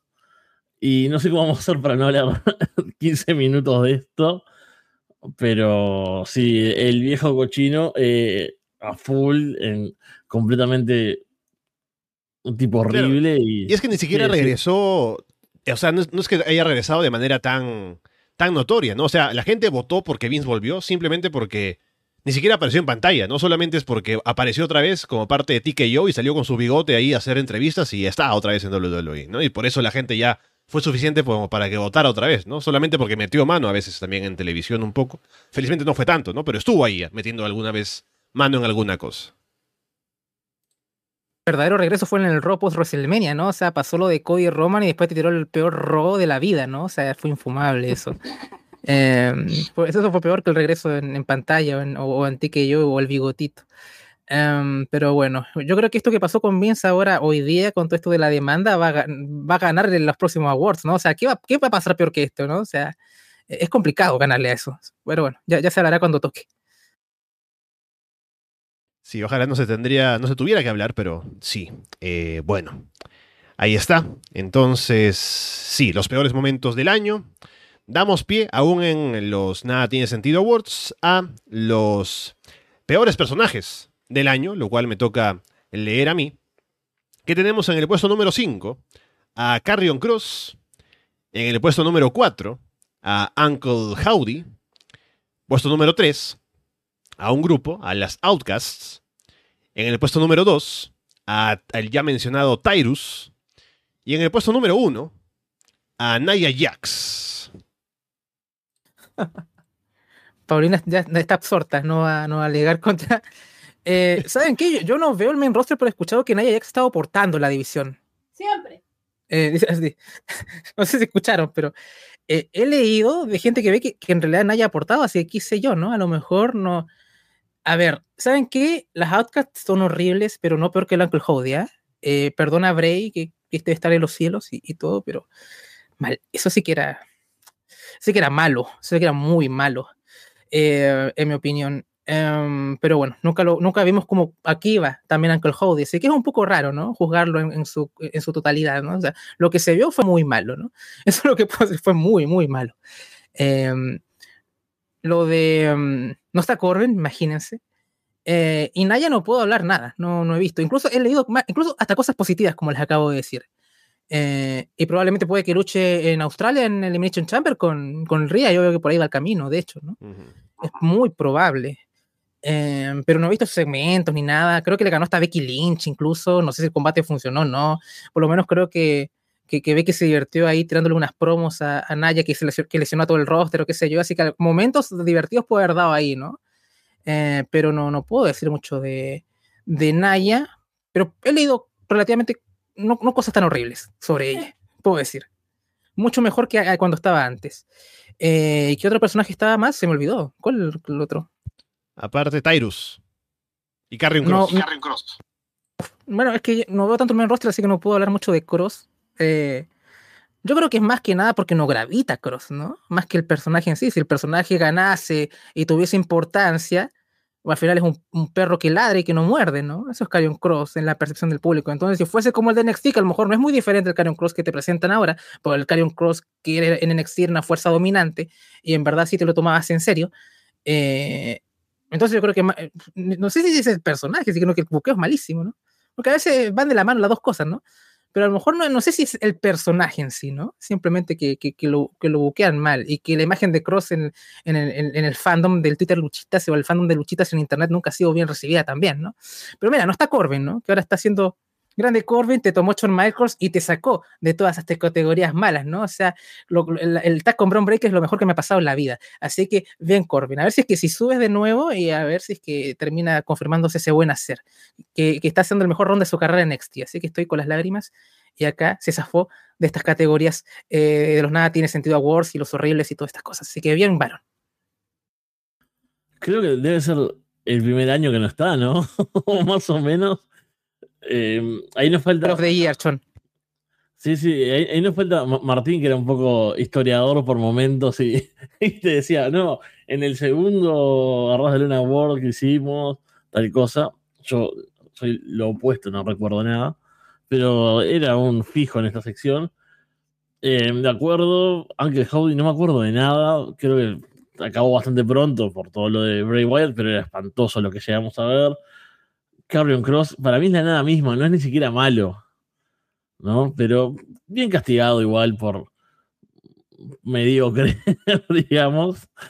Eh, bueno, Tyrus, lo, mencionamos recién con el retiro, espantoso, es increíble que le hayan dado algo de importancia, aunque es una empresa venida menos como NWA, es muy horrible. En las Outcast, me da cosas porque a mí me gusta Ruby, pero Saraya no, Saraya para mí es como muy la representación de lo malo de WWE, de ese estilo, ¿no? Como exagerado, con grito, con, con el personaje que no aporta y que es. Hoy, cuando más temprano hablábamos de Hills, hablábamos de Christian Cage, decíamos, los Hills que los odias, pero querés verlos. Eso para mí es un éxito, porque no es que lo apoyes, no es que vino Owens entrando y decís, ah, bueno, yo voy a aplaudir igual porque es un crack. Cuando es Hill, por ejemplo, ¿no? Que es. Eh, Saraya es como, no, por favor, que se vaya de la pantalla, no quiero que no quiero verla luchar, no quiero ver las promos, no quiero que esté en rings ahí gritando, no quiero nada. Y no es eh, solo hit porque sea la mala de, la historia, sino porque me repele, ¿no? Me, genera ese rechazo. Así que merecido sobre todo para mí por ella, pero es que el grupo terminó siendo un lastre en general para, para todas. ¿Y quién había ganado? Ah. Naya. Nadie. de nadie vi dos cosas, vi cuando volvió y vi, creo que hasta lo comentamos en un directo, o, o no sé, cuando hace como una. No sé, no, sé ni si decirle promo a eso, ¿no? Pero como que habla de una forma burlona y es horrible. es, un, es, un, momento. Sí, es cierto. Nos tocó su peor promo desde que llegó a WWE, es verdad, sí, sí, sí. A, todo esto me acordé una mención honrosa y es de IW, QT Marshall con su QTV que arruinó a Hobbs. Sí, eh, sí. Mal, esto debería estar más que las Outcasts, de hecho, en mi, opinión. De, creo que es lo peor de IW en Jimmick. Otra cosa, ¿sabes qué? Me encantó Don Callis con Omega, pero ha sido una atrocidad eh, con, lo, con, con, con, todo esto de la Don Callis Family, ¿no? O sea, y ni siquiera es porque él lo haga mal, sino que está como que no, no es que él desea el delivery, sino que cómo está buqueado esto, ¿no? O sea, como que no, se pone over nadie juntaste a chicos muy talentosos y nadie se pone over y, no son importantes y, y se está dando bote. Entonces, por ahí, perdón, veo algo peor que algunas cosas que vemos acá, como que Carion Cross o Naya Jax, y que afectan mucho más al, al, a los programas, y que, al final gente como Takechita que le ganó dos veces a Omega como que no, no, lo capitalizó, ¿no? Creo que ahora estamos como reconduciéndonos ahora un poquito, ¿no? Ahora como que, pero, o sea, lo de, lo de, lo de y Omega fue en All Out, fue en agosto. Ya estamos en enero, estamos igual casi, ¿no? Pero creo que va a ser un mejor año para Takeshi este. Em, pero veo cosas peores que Jax o, Cross en AEW con QTV o, lo de Don Callis, por ejemplo. Sí, yo siento que lo de Naya ganando este premio es como cuando en los eh, Wrestling Observer Awards tienen el premio al mejor luchador técnico del año y como que no se les ocurre por quién votar y dicen, ah, voto por Brian Danielson, ¿no? Porque, no sé, se me ocurre, ¿no? No, se no, tengo otro que destaque el año, ¿no? O de pronto mejor brawler.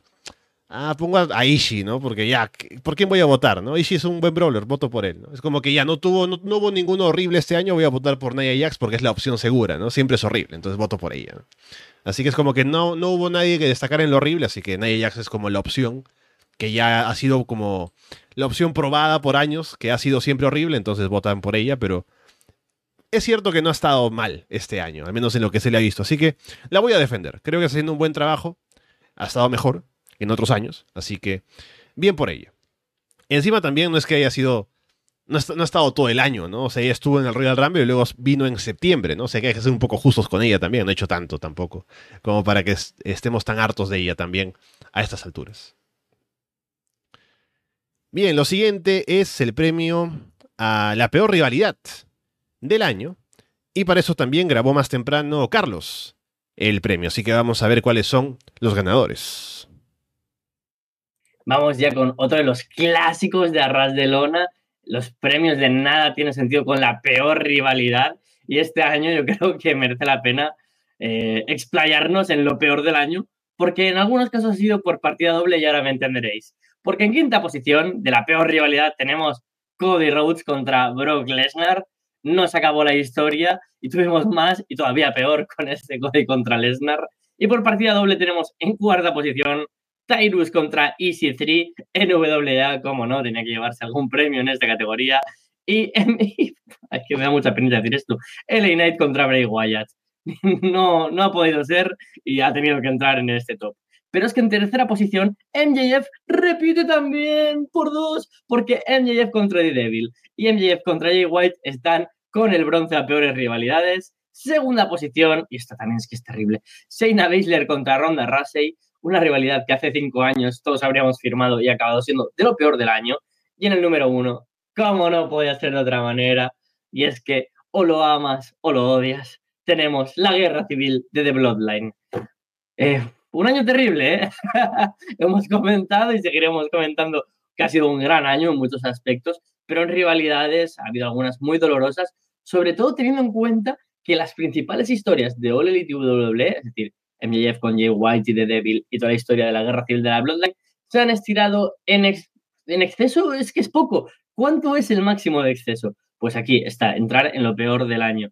Eh, terrible, terrible, sinceramente. Preferimos algo cortito, algo sencillo. Y aquí no, eh, de Bloodline, obviamente, cargándose a Drew, a Sammy, a Cody y a Jay Uso. Ya falta que venga Tamatonga, Tangaloa, Jacob Fatu. Cualquiera que tenga un poco de sangre samoana va a entrar en esta rivalidad que yo creo que hasta 2028 va a existir y por supuesto seguirá aquí ocupando el puesto número uno. Y el resto, yo creo que la mención aquí de honor es para ese Tyrus contra DC3, que yo creo que aún ha habido poca suerte que se ha acordado o que ha estado atento a esa rivalidad, porque debería ser la número uno.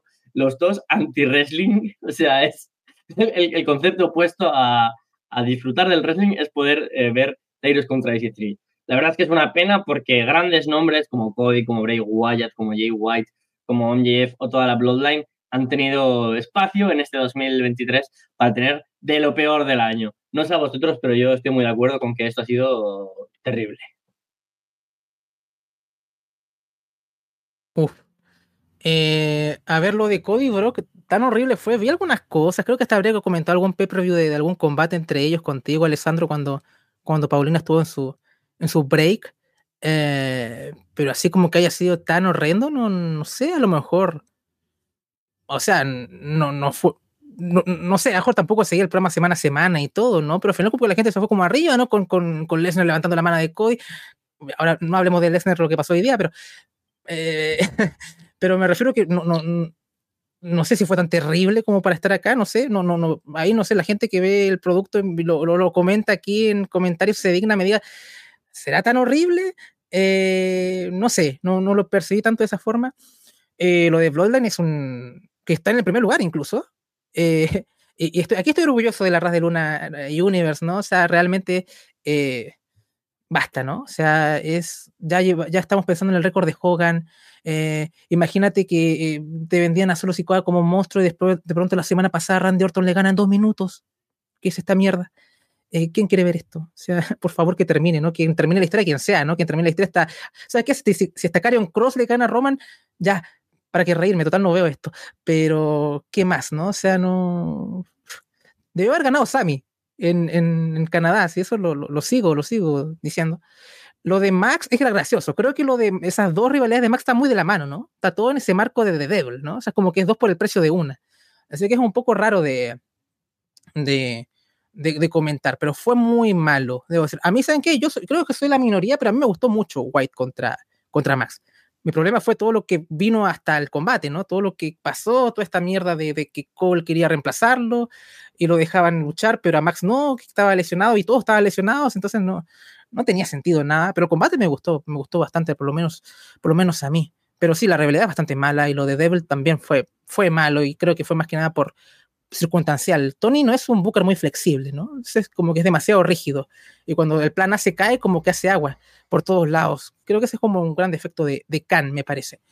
Eh, lo de. sí, lo de, de, Uncle Howdy es, simplemente.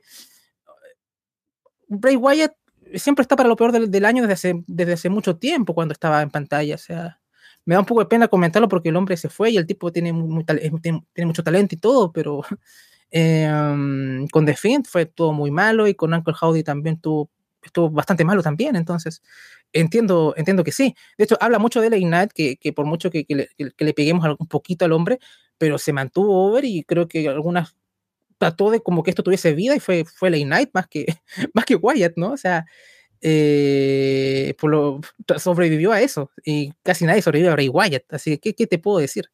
Eh, hay que dárselo al hombre, eh, pero malo también. ¿Y mm, qué?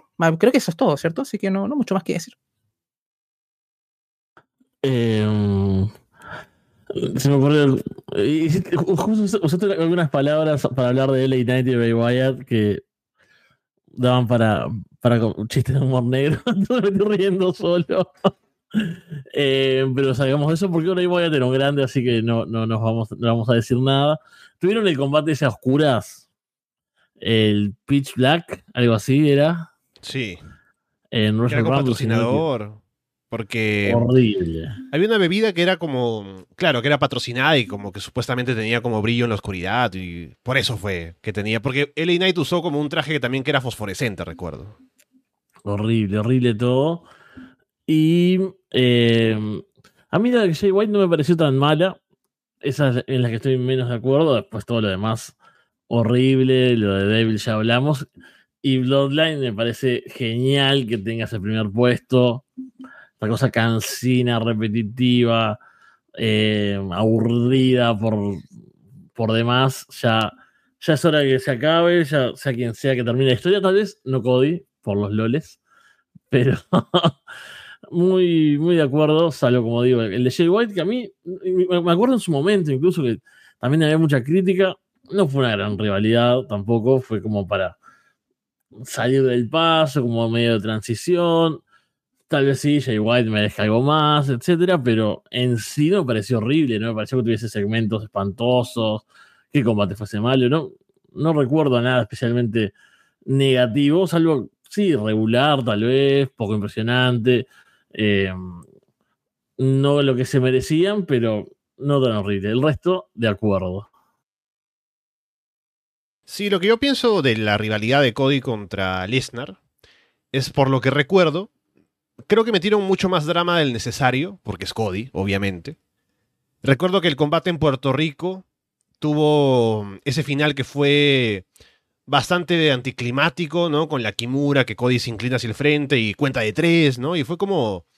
Te dejó mucho como que faltaba algo, ¿no? Como que te deja medias y termina viendo tres combates. Y es como que siempre estaban construyendo hacia el final y termina bien, porque Lesnar le levanta la mano a Cody, entonces lo termina poniendo over. Pero como que siempre sentí que le faltaba algo. Tal vez hubo un combate que estuvo bien. O sea, los combates creo que no estuvieron mal. No fueron malos combates, ¿no? Pero no fue una rivalidad que tal vez estuviera a la altura de lo que la gente esperaba. No creo que haya sido mala. Tal vez no hubiera puesto yo eh, eh, esa rivalidad en un top así como este, como para decir que fue una mala rivalidad. Pero puedo entender tal vez que la lógica de quienes votaron por ella habrá sido como que son dos de los top de WWE y uno esperaría que fuera una rivalidad más potente tal vez. Así que por eso podría entender la motivación de votar por ella. Después, em, hablando de otras, para añadir algo, lo de Shayna eh, Baszler contra Ronda Rousey, creo que su mayor defecto es que si para algo debería haber servido es para poner over a Shayna. Y ni siquiera para eso sirvió. ¿No? Así que ya con eso nada más es que no tiene ningún tipo de mérito, ¿no? Entonces, ¿para qué hiciste la rivalidad? ¿no? O sea, Ronda se iba a ir y Shayna se queda. Entonces, pongo ver a Shayna para que se quede como la, persona que venció a Ronda, la sacó de la empresa. Y eso lo hicieron de cierta manera, pero no de la manera suficientemente contundente como para que eso se venda, ¿no? Como que ahí está Shayna, ¿no? Shayna es ahora la, la mujer más peligrosa de la empresa. No, Shayna es, está igual que como estaba antes de que estuviera Ronda ahí. Entonces no sirvió para nada. Eh, así que no vale la pena pensar ni siquiera que estuvieron alguna vez relacionadas, incluso en la empresa. Así que creo que no sirvió de nada ni siquiera asociarlas. Y, ¿sabes qué? una mención honorífica, que ahora dije cosas buenas de NXT, las categorías positivas, pero eh, algo muy malo que fue eh, la rivalidad de Toxic Attraction, ¿no? Estábamos todos muy arriba, que se separaron, que el segmento un poco eh, tributo a, la separación de los Rockers, ¿no? Y esa patada fuerte de Jaycee a, a Gigi, estábamos todos arriba. Incluso la gente que no veía NXT, oh, qué duro, todo se vio y, y todo. Y los combates fueron tan malos, o sea, era como era una realidad que dice, ah, bueno, esto puede ser main event de, shows, ¿no? Porque era una de las facciones más dominantes, y acá podrían ser muy fuertes, y nadie se puso over y terminó y a nadie le importó, así que eh, quiero hablar de, de, esa realidad que fue mala porque al final era algo que prometía tanto y quedó totalmente en cero y nadie ganó con eso. Así que eh, quería aportar con eso último. La siguiente categoría a revisar, ya dejando atrás los Nada Tiene Sentido Awards, es sobre la mejor empresa o promoción del año en el mundo del wrestling y esa categoría la tiene para leer o la tuvo. Gin Malcabar también, que grabó más temprano, así que vamos a ver cuáles fueron las mejores empresas del año. Muy buenas, ahora introducimos la categoría a mejor empresa de 2023, un año en el que, como he comentado anteriormente, ha habido bastante buen wrestling y sobre todo eh, bastante buen buqueo a nivel general en diferentes empresas de ascenso, hemos podido ver ascenso de talento, hemos podido ver eh, algunos desarrollos y conclusiones, historias interesantes, eh, nuevas estrellas que han dado el paso hacia adelante. Entonces vamos a, a comentar cuáles han sido vuestras elecciones en estas votaciones. Empezamos en el quinto puesto y en el quinto puesto tenemos un empate entre Stardom y el Consejo Mundial de Lucha Libre. En la cuarta posición tenemos a Impact Wrestling.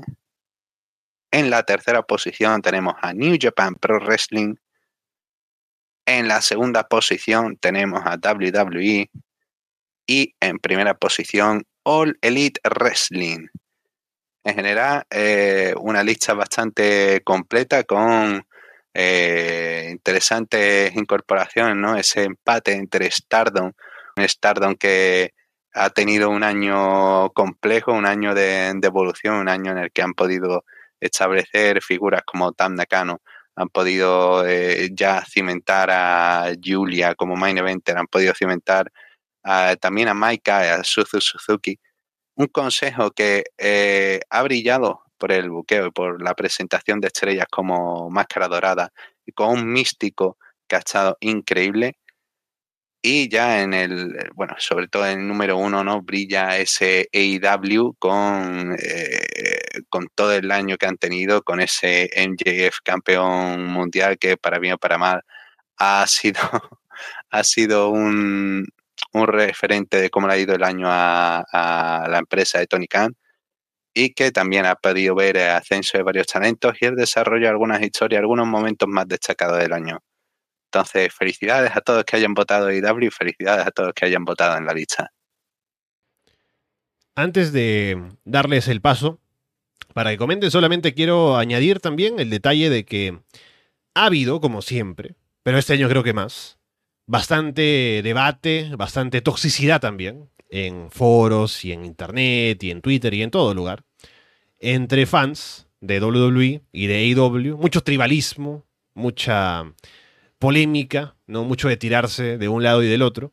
Y debo decir que en estas votaciones ha estado muy reñido también el puesto 1 y el 2 entre, entre IW y WWE. A pesar de que en general, si vemos en, general, ¿no? En, todas las categorías y premios y demás, bastante variedad entre quienes están en puestos arriba y, ¿no? y, diferentes empresas y, bastante representación de diferentes lugares. Curiosamente, han estado IW y WWE compitiendo bastante cercanos el, uno y el otro por este puesto 1 y 2.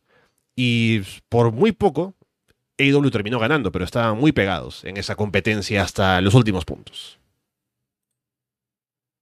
Bueno, eh, el primer lugar fue el Elite Wrestling entonces, ¿cierto? Sí. Sí, sí, sí. Eh, es que, a ver, he escuchado, ¿cómo podemos eh, decir por, por, qué es la mejor empresa? ¿Cómo lo vamos a medir? Por booking, por niveles de combates. Eh, vamos a sacar WrestleNomics y vamos a ver, hablar de ratings y vamos a sacar el Excel.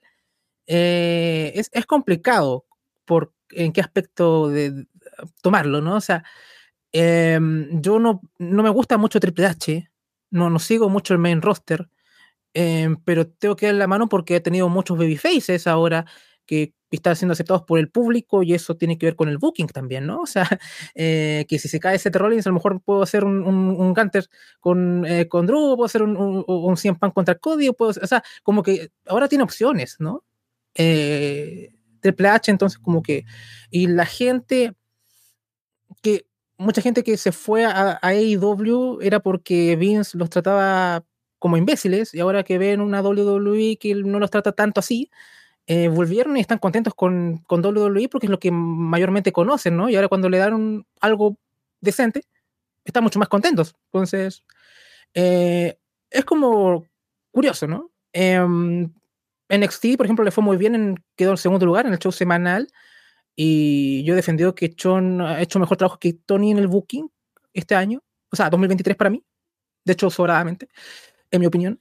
Em, así que hasta podría decir, bueno, WWE a lo mejor tiene que ganar la IW, ¿no? Eh, ¿Me entiendes o no? Pero si hablamos de combates y de wrestling, AEW ha estado muy por arriba, por lo menos de lo que yo he visto en NXT, que a veces he visto brutalidades como Dragunov contra Dayak, o, o cosas así, o Melo Dragunov también, o, o Dayak contra Wesley, o, o- cosas así también. Eh, pero en cantidad es, es abrumador eh, AEW en contraste, ¿no? Em, entonces, de Consejo Mundial no puedo hablar mucho, pero he escuchado muchas cosas buenas. Y Impact algo he visto un poco y sé que mantienen una consistencia. Entonces, si yo hablo de booking, probablemente WWE está más fuerte que, que All Elite Wrestling, pero en el, en el sentido de hablando de, los combates y de lo que ves en la acción dentro del cuadrilátero, creo que All Elite Wrestling es muy superior. Así lo veo yo. Así que creo que está bien dentro de todo. Si, hablamos solamente del duopolio, dentro de ahí, está muy peleado. Desde que yo veo por lo menos los dos productos, o al menos una parte de WWE que me parece que es como la mejor. Em, pero ahí va. Sí, yo creo que All Elite merecido reconocimiento. Y para votar, no sé, yo creo que es una cuestión de, que va tanto en el gusto y en, en lo que vos buscás en una empresa. Obviamente, creo que el wrestling, o sea, la parte en el ring, tiene que ser primordial, porque bueno, si no hablaríamos de series, de películas. O contenido audiovisual así, eh, hay mucho mejor que el que vemos nosotros en el wrestling en cualquier lado, así que si fuese solo por eso. Después todas las cuestiones de empresa, me parece una idiotez. O sea, está bueno comentarlas de repente, no sé, en un programa, en un directo, charlar esa información, pero subirse a eso, ¿no? la, discusión como si fueses accionista de la empresa, la gente que se alegra por eh, oh, Nick Khan, los arreglos que logró para, para WWE, los millones que están haciendo, ¿qué me importa? Eh, Gente loca, me, me encanta tirarle a esa gente porque yo estoy pensando en personas puntuales, no, no es que soy un, un puto loco que tiene enemigos imaginarios. O sea, sí son imaginarios porque ellos no saben que los odio. Pero hay un montón de gente con ese pensamiento y me vuelve loco. Entonces, lo que sí podemos hablar de WWE es lo que decía Andrés, que tienen eh, una cantidad de talento amplio, que si no tienen un plan A, tienen un plan B que está bueno, que logran atraer a la gente. O sea, yo hace muchos años que sigo la empresa, ya sea con información o mirando, cubriendo, lo que sea, y se sintió como un buen año. A mí no me llama, no es lo que yo quiero ver, pero puedo decir, vos, miro, me entero de cosas, leo noticias, ves que le va bien, o sea, que la gente suele salir contenta después de los shows, suele comentar bastante positivamente. Así que parece que tiene sentido. Y me, alegra que esté Stardom y, y el Consejo, porque sí, son dos empresas que, que tienen un buen nivel en ring, que han mejorado el tema de buqueo, sobre todo el Consejo, que en México muchas veces se cuestiona eso, ¿no? Y que no llega a traer a la gente de afuera y demás.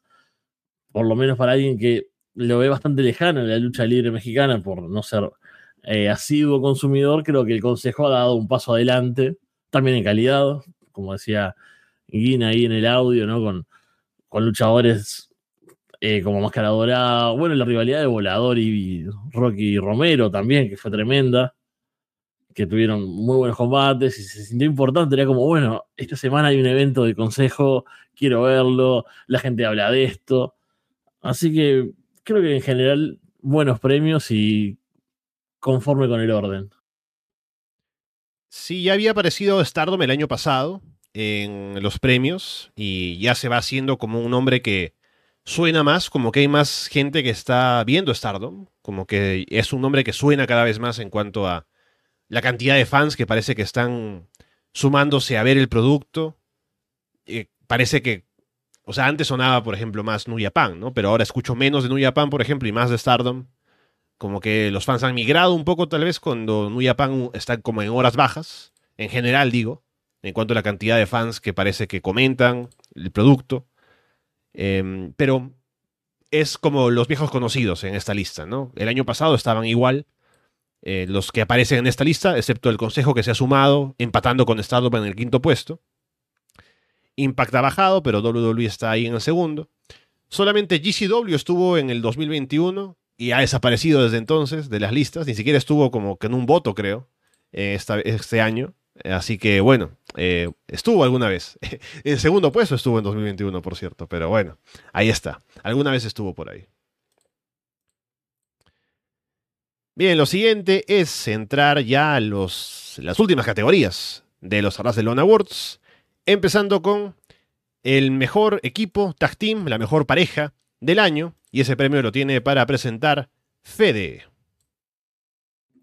Muy bien, vamos con los mejores equipos del año entonces. Tenemos en el puesto número 5 a Aussie Open, puesto 4 a Villamón, puesto 3 Kevin Owens y Sami Zayn, número 2 The Judgment Day, y los ganadores al mejor equipo son FTR.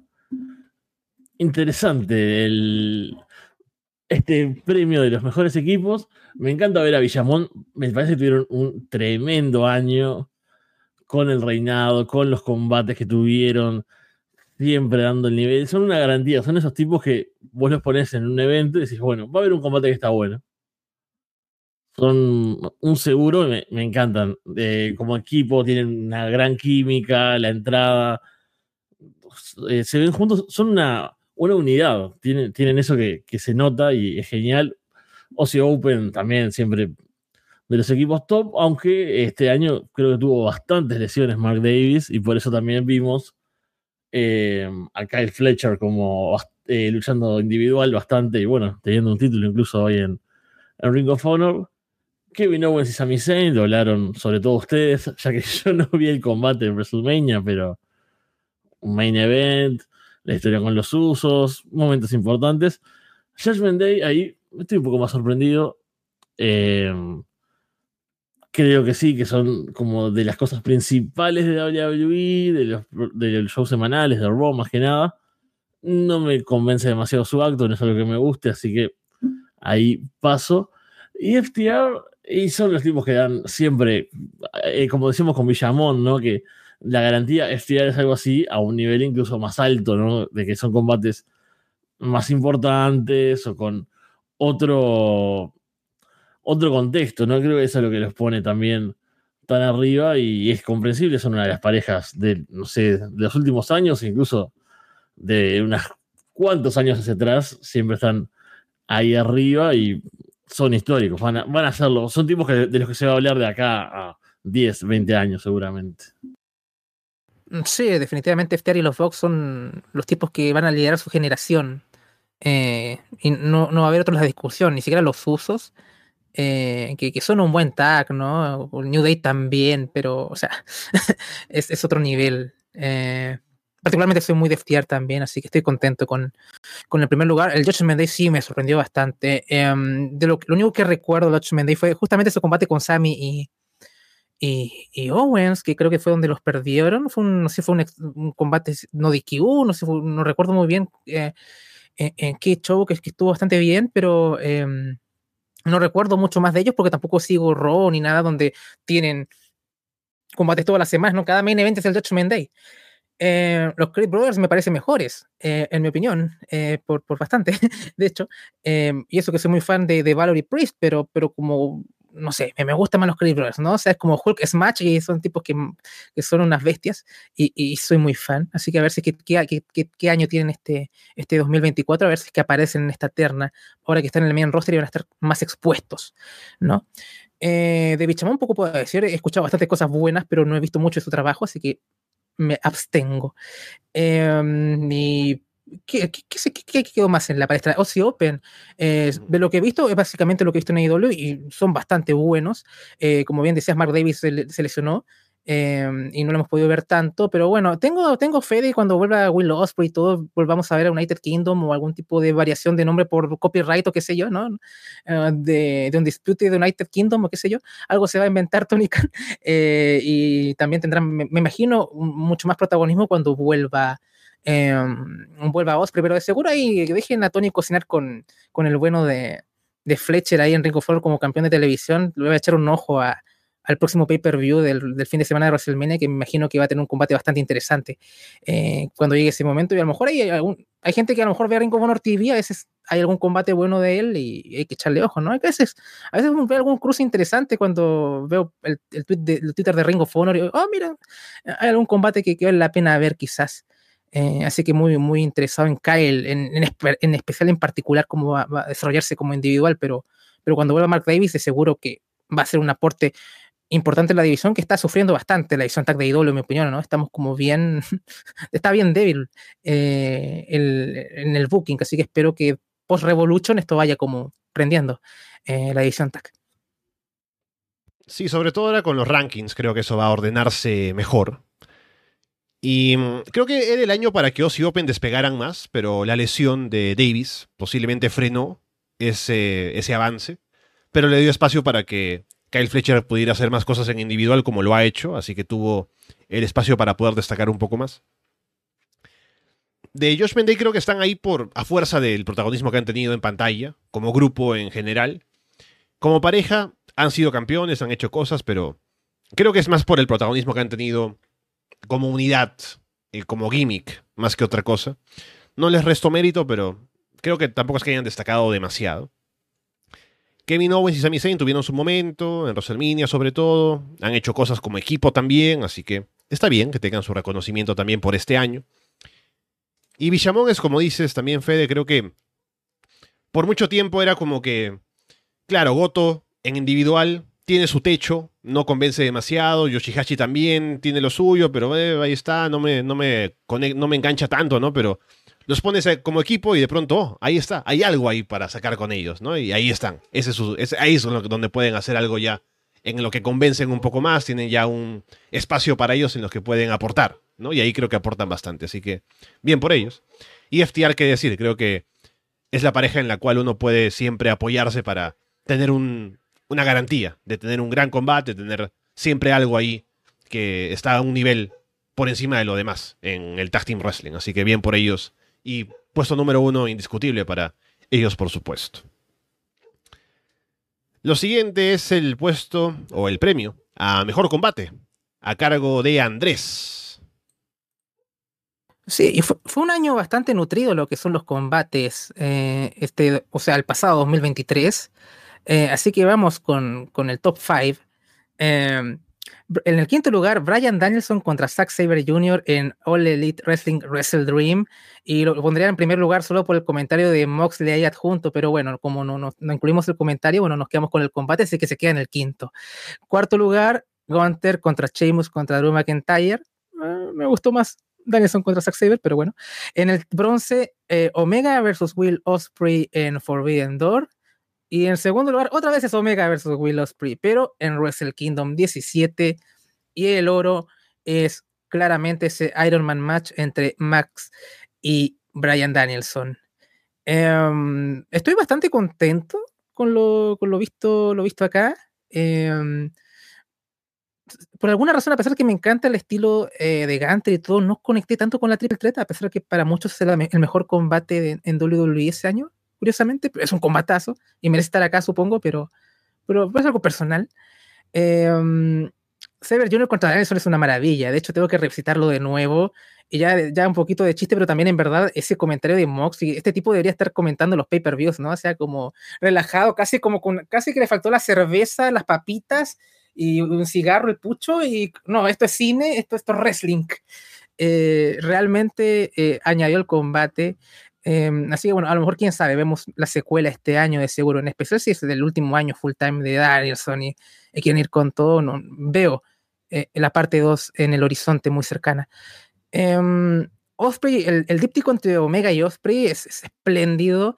es como que creo que la mayoría creo que les gusta más la de Russell Kingdom, ¿no? Siempre he escuchado un poquito más tirado para allá.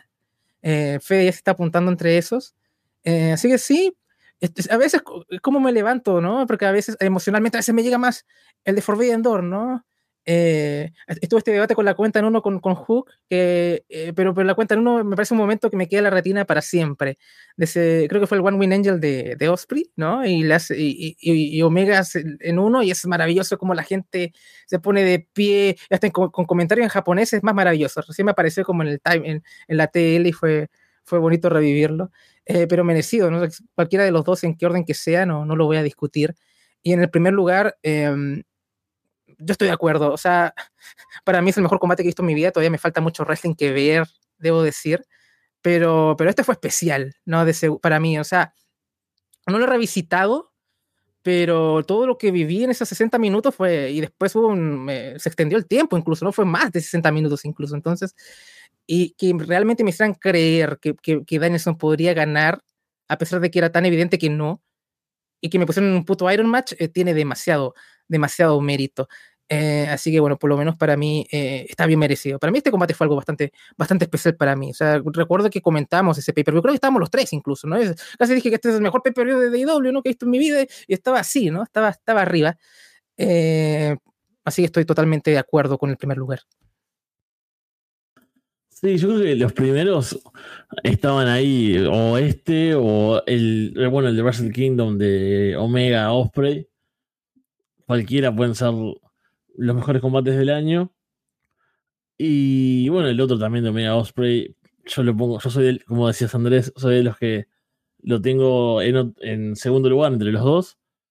Danielson, Zack Jr. fue una masterclass no fue esos combates que no se van a quedar ahí como los verdaderos Dream Match, ¿no? Que, que a veces pasan y que salen bien, eso sale bien. No pasa siempre, ¿no? Cuando a veces se cruzan dos que decís, bueno, esto tiene que dar el mejor combate de su vida, y a veces no sucede. Acá creo que sucedió, estuvieron a la altura y pueden superarse, eso es lo bueno, pero pueden superarse, pero no porque este no haya estado bien, que eso es algo raro también. Porque muchas veces es como, bueno, este, no sé, o cada Danielson, por decir algo. También tuvo la lesión de Danielson ahí entre medio. No, no es justo comparar, pero como que lo ves y dices, bueno, si se van a enfrentar de vuelta, ese sí, como realmente pasó. Ahí nos adelantamos porque ya es 2024 ese segundo. Pero yo creo que este por sí solo es un combatazo y decís, bueno, si se vuelven a cruzar algún día, ojalá que sí, puede ser lo mismo o mejor. Y no sé cuál me está quedando afuera. ¿Cuál fue el quinto? El de Gunther con Drew y Sheamus. Ah, ese fue muy bueno. Creo que de los muy pocos, pocos que vi de WWE, se sintió como, este es un combate que yo miraría en cualquier otra empresa, ¿no? O sea, que es, es una buena acción, son tipos duros pegándose. Eh, Meat sería ahora, ¿no? Los carnosos dándose ahí. Yo soy muy fan de eso, así que siempre que haya tipos grandotes dándose chops al pecho, yo voy a ser feliz. Así que buena, buena lista. Son algunos de mis favoritos. Este no fue de mis favoritos porque, bueno, miro cosas variadas y no sé, para mí un eh, Girata contra Violento Jack de Freedoms es el de los mejores tres combates del año y acá no está ni cerca, pero entiendo entiendo la lista y comparto en gran parte. Sí, no mucho más que decir. Creo que son todos grandes combates. O sea, creo que todos estarían en mi top de combates del año. Son maravillosos. Así que estoy muy de acuerdo con las elecciones. Eh, también puedo añadir aquí, antes que se me había pasado decir en lo anterior de los equipos, que es la primera vez desde que empezaron los Arrasalón Awards, que los John Box no están en los cinco primeros equipos del año, para que esté ese dato. Y también que el sexto puesto en votos de mejor combate del año fue el Hammond Page contra Swerve Strickland, ¿no? El Texas Death Match. Así que para que quede eso también a tomar en cuenta. Y creo que no llegué a preguntarte, Fede, porque no hemos hablado de esto, pero ya que este es un deathmatch que no es un deathmatch o en una empresa de deathmatches, ¿cómo calificaría para ti ese Hatman contra Swerve eh, en, en, la escala de deathmatches, ¿no? Al haberlo visto. Sí, ese. a veces usan el término sin, sin mucho contexto, ¿no? O sin mucha razón. Obviamente no tuvo, no tuvo tubos de luz, que es una de las cosas principales, pero que haya cosas, eh, elementos cortopunzantes me parece que es suficiente. Que haya sangre es suficiente. Y que un tipo eh, le, termine tomando la sangre al otro, me parece que es eh, lo suficientemente dead. Obviamente no es un combate que verías en, no sé, ICW No Holds Bar, que verías cosas más horribles, en todo sentido más horribles. Pero sí, sí, creo que estuvo una justa denominación tiene ese combate. Bien, bueno. Vamos entonces con la siguiente categoría, que es la de mejor luchadora del año.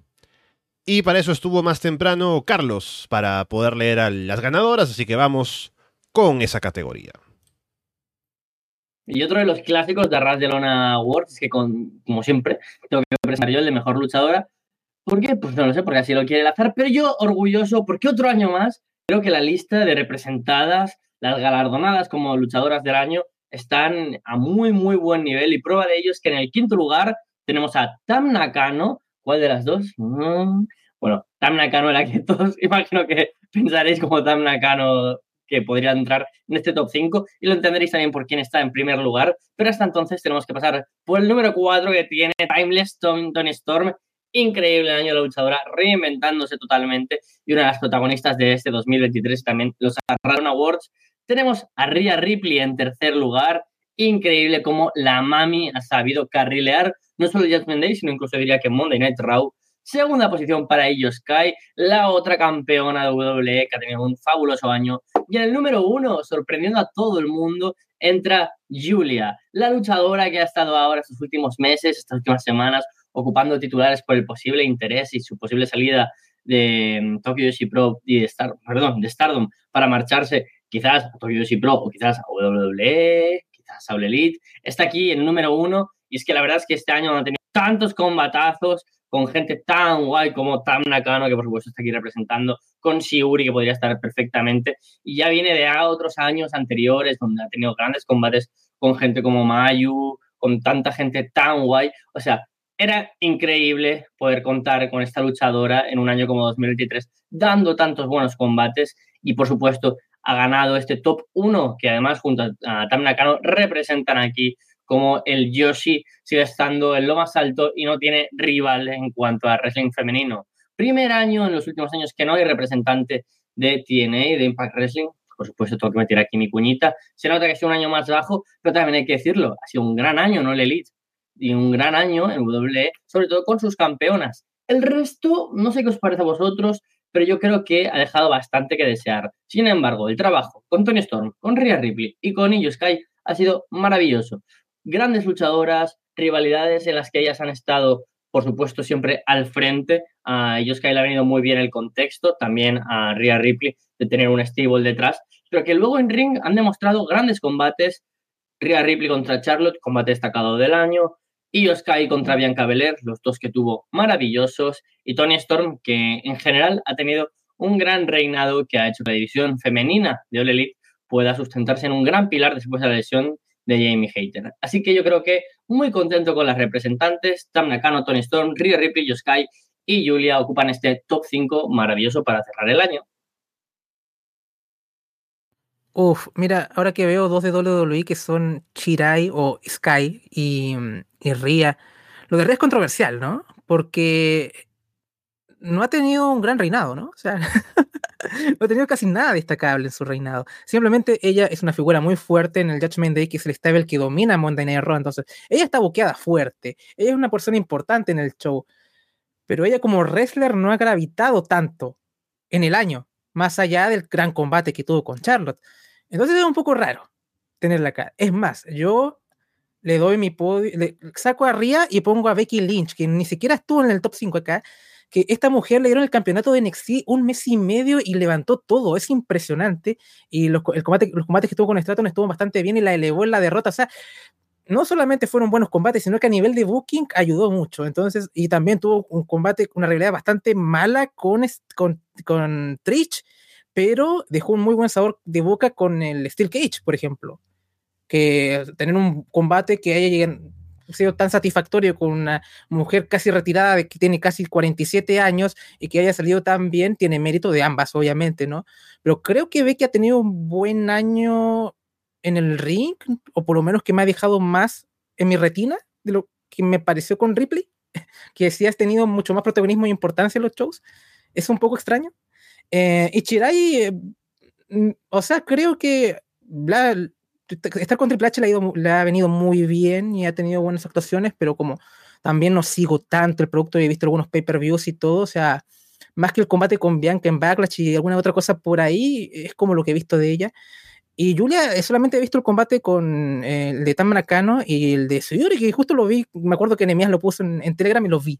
Y fue, eh, es muy buena Julia, pero no he visto tanto de ella para, para decir, oh, ¿me entiendes? Pero fueron tremendos combates, así que creo que estoy de acuerdo que esté acá en la lista totalmente. Pero creo que Rhea Ripley tiene mucha trampa, en mi opinión. Siento que es como, fue el año del combate con Charlotte, para mí, lo de Rhea Ripley. Y de ahí puede que haya tenido algún combate bueno, pero siempre he escuchado muchas críticas sobre su reinado, ¿no? Con respecto a lo que es las rivalidades y con, respecto a lo que es los combates. Entonces, si escucho tanta crítica tan unánime sobre esto y me ponen a Rhea Ripley como luchador dentro de las luchadores del año, es, poco, es raro, en mi opinión, ¿me entiendes? Simplemente porque está bien buqueada eh, su personaje, pero el reinado no ha sido bueno, ¿no? O no ha sido satisfactorio, por lo que, por lo menos mucho de lo que he leído de la gente que ve, ve los shows, ¿no? Así que em, no sé, a lo mejor a ver si están de acuerdo conmigo, Alessandro, no, pero no sé. Sí, yo diría que mm, es cierto. Así como he dicho antes con Josh Mendey, por ejemplo, cuando estuvieron tan arriba, por ejemplo, en el tema de los equipos. Creo que tienen una presencia, tienen un buqueo que los pone fuertes en los shows.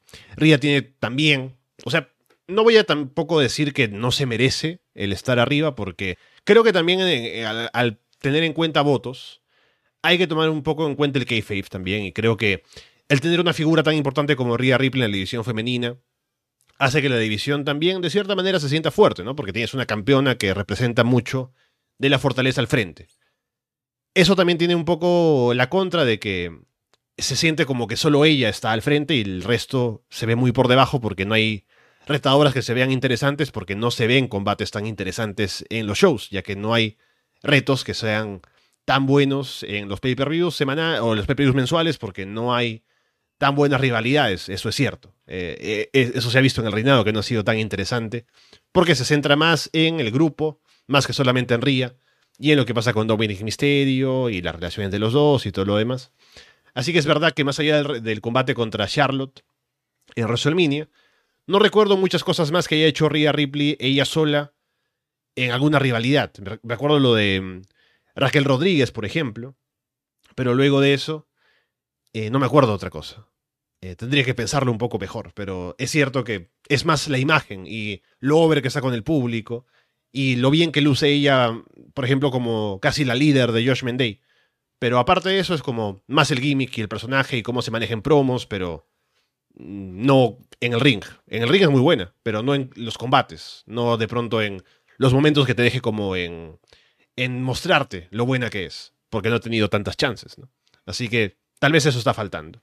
Igual Io Sky, creo que Io Sky también ha tenido sus buenos momentos, pero no ha tenido tantos como para eh, destacar tanto como para creerte que también debe estar en el top. Ha tenido sus momentos, ha llegado a ser campeón, ha estado over con el público por momentos también, no todo el tiempo, porque creo que ahora también vale igual por estar en el grupo, pero no tanto por ella misma. Así que incluso la pondría, en ese sentido, hasta por debajo de Rhea Ripley, lamentablemente. Así que también siento que por ahí está cojeando el buqueo de Sky, hasta el momento. Así que, en ese sentido, viendo que en WWE están por ahí como que no convenciendo del todo, y que en AEW ha habido una mejoría, pero que también estamos sufriendo por la falta de tiempo en pantalla para la división femenina en general, es lógico que veamos que en otras empresas, ante también horas bajas en TNA, por ejemplo, con la división femenina, que no digo que esté mal, pero que ha habido una baja un poco en la división, en combates y en general. Veamos que luchadoras de otros lugares Que tampoco es para restarle méri- mérito a Stardom, que todo lo contrario, han hecho un trabajo muy bueno este año. Veamos que gente como Julia destaque por encima de todas las demás, así que creo que es merecido también el puesto que tiene, más allá de, de que estén por debajo las demás, ¿no? Pero creo que también es un gran trabajo el que ha hecho, pero también se apoya en que las demás están por un poco cojeando por otros lados. Sí, de acuerdo en general con, con lo que han dicho, pondría bastante más abajo a, a Io Shirai y a Rhea Ripley. Por, por eso yo vi un combate de Rhea el año pasado, creo. No sé si vi más de dos de Io Shirai. Que son buenos los que puedes ver, pero no hay nada memorable. Es como así, es una cuestión de buqueo, de estatus, de gimmick. Después en Stardom, a mí me encanta, yo trato de mirar bastante, así que podrían haber sido ellas dos, podría haber sido, no sé, Mash, podría haber sido Shuri, porque son la cantidad de buenas luchadoras que Suzu Suzuki, también tremendo año, tremendo eh, ascenso. Y me di cuenta que me falta un nombre, Maya Slamovich. Esa podría haber sido una candidata a estar presente. Eh, traigo agua a mi molino y digo que en la Casa de los Horrores la tenemos como las mejores luchadoras deathmatch de Estados Unidos, porque tuvo solo con tres o cuatro combates que hizo eh, destacados, ya fueron los mejores del año. Tal vez no tanta gente ya ha visto esos combates, pero también campeona de parejas en Impact, si no me equivoco, ¿no? Con Killer Kelly. Seguramente haya tenido buenos combates porque ambas son muy buenas. En las indies también buenos combates en general, más allá de GCW. Así que sería una de las que me falta. Maya, creo que una tremenda luchadora. Un tremendo 2023. Bien, y con eso llegamos al eh, último premio a presentar en estos Arras de Lona Awards, que es el de Mejor Luchador del Año. Y para eso tenemos como encargado a Fede, así que adelante, Fede. Bueno, qué honor eh, ser el encargado de esta categoría. Ya no estar solo asociado a lo horrible, sino también poder decir quiénes fueron los mejores luchadores del 2023. Y empezamos con el puesto número 5 con MJF. El número 4 para John Moxley. Número 3 para Gunter. Número 2 para Will Ospreay. Y el mejor luchador del 2023 para el Arras de Lona Universe fue Brian Danielson. Acá primero hay que celebrar porque tener a Danielson activo y dando combatazos ya es motivo de celebrar. Y con ese pequeño, pequeño aporte te dejo, Andrés, que, que hagas tu, tu repaso de estos mejores luchadores del año. Sí, Danielson también es mi, mi mejor luchador eh, del, del, año. Eh, extraño a Ilya Dragunov, aquí agua para mi molino. Eh, también realmente ha sido un tremendo año de Ilya y no está, así que me da un poquito de pena. Eh, Gunter, lamentablemente he visto poco de él porque ya estoy más desconectado con el main roster, pero quién es curioso, ¿no? Los mejores luchadores de WWE son los que están más lejos de su estilo, ¿no? Y aquí está Dragunov y Gunter como punta de lanza de ahí, ¿no? O sea, eh, ya hablamos un poco de su combate en WrestleMania, sé que tuvo un gran, grandes encuentros con Chad Gable, que fueron bastante bien aceptados, y un reinado que cruzó a Seth Rollins, ¿no? Que era el campeón del mundo que era destinado como a hacernos olvidar un poco a Roman y tener este campeón mundial que es como Warhorse y que es, y al final Gunter se lo comió, ¿no? Eh, eh, eso fue lo que pasó este año, en mi opinión. Así que creo que está, está muy merecido que esté acá en cierta forma. Y el señor Rollins no está acá, ni el señor Reigns tampoco. Así que gracias a Rasdelona Universe. Eh, Max, también estoy contento que haya, que haya estado acá, porque creo que no solo por el combate que tuvo ante Danielson, también los pilares, también fue un tremendo combate. Creo que ha tenido grandes defensas también. Eh, lástima que a veces como que se, se fundió un poquito al final con lo de todo lo que pasó con Cole. Y para mí, aún así voy a defenderlo. Creo que para mí incluso es el mejor campeón de la empresa, pero ese sabor final eh, creo que afecta mucho la percepción de su reinado. Y me da un poco de pena, porque creo que ha estado muy alto en combates eh, y está de tú a tú con gente como Omega y Hanman Page en ese ámbito, cuando hablamos de defensas, ¿no? O sea, eh, también dio muy buen, un gran combate con Omega en un colicho, no sé, un poco al, al, final de su reinado también. Eh, los de Joe me gustaron también. tuvo, o sea, tiene un gran repertorio de defensas, Max. Entonces es como que verdaderamente eh, una lástima que haya terminado un poquito, una nota un poco más baja. eh, su reinado, siento que para mí fue muy alto en, en wrestling y la gente lo valoró y está acá en, en la terna. Em, Osprey también ha sido siempre uno de los candidatos a mejor de- del año ya hace tiempo, y no solo con este díptico con Omega, sino eh, con todo lo que ha hecho también en New Japan, también tuvo un gran combate este año con, con Josh Alexander en, en, en- Impact, lo vi, fue, fue muy bueno también, o sea, está a un tremendo nivel y tiene mucho que, que decir ahora que va a llegar a All Elite Wrestling también, ¿no? Donde va a tener más exposición y quién sabe si hasta lo puede ganar este, este año. Y se me va alguien, ¿o no? ¿Quién, quién, quién- algo, alguien se me va. Dije Danielson, dije Max, dije Osprey, Gunter, Moxley. Moxley. ¿Sabes qué? Moxley tuvo un buen año, pero por ejemplo, Dragunov me llenó mucho más. ¿Me entiendes? Es como que es un momento de que tú, un año que tuve fatiga con John Moxley, ¿no? Que ha tenido grandes combates, em, pero también, eh, no sé, no sé cómo decirlo, si tuvo un gran año también en cierta forma, ¿no? Pero no se sentía con gran momentum él en sí. Es raro, es una percepción mía quizá. Eh, así que estoy, est- Ilya me llenó más el paladar este año, por ejemplo, en contraste a él. Pero ¿qué puedo decir de Mox? Que el hombre se pone la empresa en la espalda cada vez que lo necesitan eh, y ha respondido de gran manera, así que creo que también hasta puede merecer estar completamente, o sea, que merece estar completamente en esta terna. No, no lo voy a cuestionar en, en absoluto. Y además también a veces me da pena un poco, a veces como, tiene sus detractores y es como, chicos, ustedes no entienden, no entienden lo que es John Moxley. Eh, es, es- grande, ¿no? Así que cuando él termine su carrera lo, eh, lo van a valorar mucho más, porque lo que ha hecho este tipo por esta empresa, por All Elite Wrestling, es, es el ace, ace of the world, ¿no? Es como el, el, el mote ahora, ¿no? El ace del mundo. Eh, creo que se lo ha ganado. Entonces creo que después de eso, ¿qué voy a cuestionar? Que esté la terna, a pesar de que mm, Ilya me haya gustado más este año, por ejemplo. Eh, poco que decir. No, yo tenía también a Danielson como número uno, así que estoy muy contento de que haya ganado porque es genial. O sea, él ha estado en. Si bien no ha ganado de pronto, en otras categorías, ¿no? Como promo del año, rivalidad del año, pero ha estado en las mejores rivalidades, eh, o en algunas de las mejores. Ha estado en algunas. Ha hecho algunas de las mejores promos, ha hecho alguno del mejor trabajo de personaje, en algunos de los mejores combates. O sea, el tipo ha hecho de todo. Y ha hecho trabajo como Babyface, trabajo como Heel. Ha estado en rivalidades que han sido muy serias, como con, no sé, con Eddie Kingston, por ejemplo, insultándolo hasta el final en el Continental Classic. O ha estado con lesiones y teniendo que sobreponerse a las adversidades, no sé, cosas así. Pero lo ha llevado todo tan bien. Ha estado en main events de pay-per-views. Ha sacado todo adelante. Ha, hecho promos acerca de retirarse. Y todo lo ha hecho perfectamente. Aparte con combatazos en el ring. O sea, ha sido un año tremendo para Danielson, a un gran nivel. Y tenemos un año más de él a tiempo completo, que ya, bueno, según se ha dicho, va a ser todavía algo que no va a ser como un retiro definitivo, sino que va a estar todavía luchando de vez en cuando. Así que no va a ser que nos vamos a despedir de él definitivamente. Eh, no será tan seguido, lamentablemente, pero veremos cómo es que será a partir de el próximo año con él y sus apariciones. Pero habrá que disfrutarlo todavía un año más y a ver qué tan bien lo tendremos este año con lo que se le ocurra hacer en su último año a tiempo completo. Pero ha sido un goce durante el 2023 y veremos cómo le va en este 2024 al GOAT.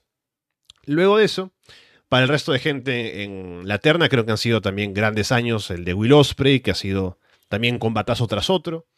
Gunter también, que ha sido el tipo más consistente, creo, en el ring, en WWE, durante todo el año. En semanales, en pay-per-views, creo que ha tenido, más allá del reinado histórico y todo lo que sea que... O sea, todo el mundo tiene reinados históricos en WWE ahora, ¿no? Bianca Belair y Roman Reigns, obviamente, ¿no?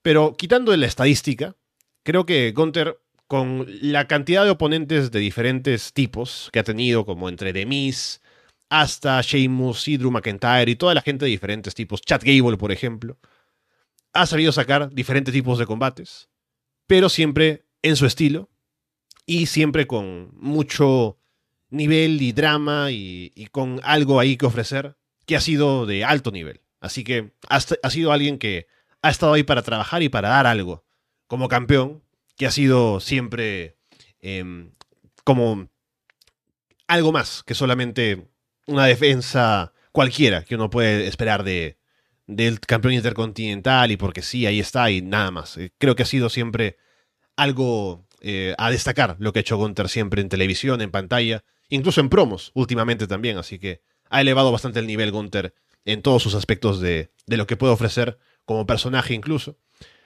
Moxley que se mantiene en lo mismo y ya con eso creo que basta para que esté en el top siempre, así que bien por él. Y MJF que como campeón hemos siempre hablado de su reinado de manera positiva.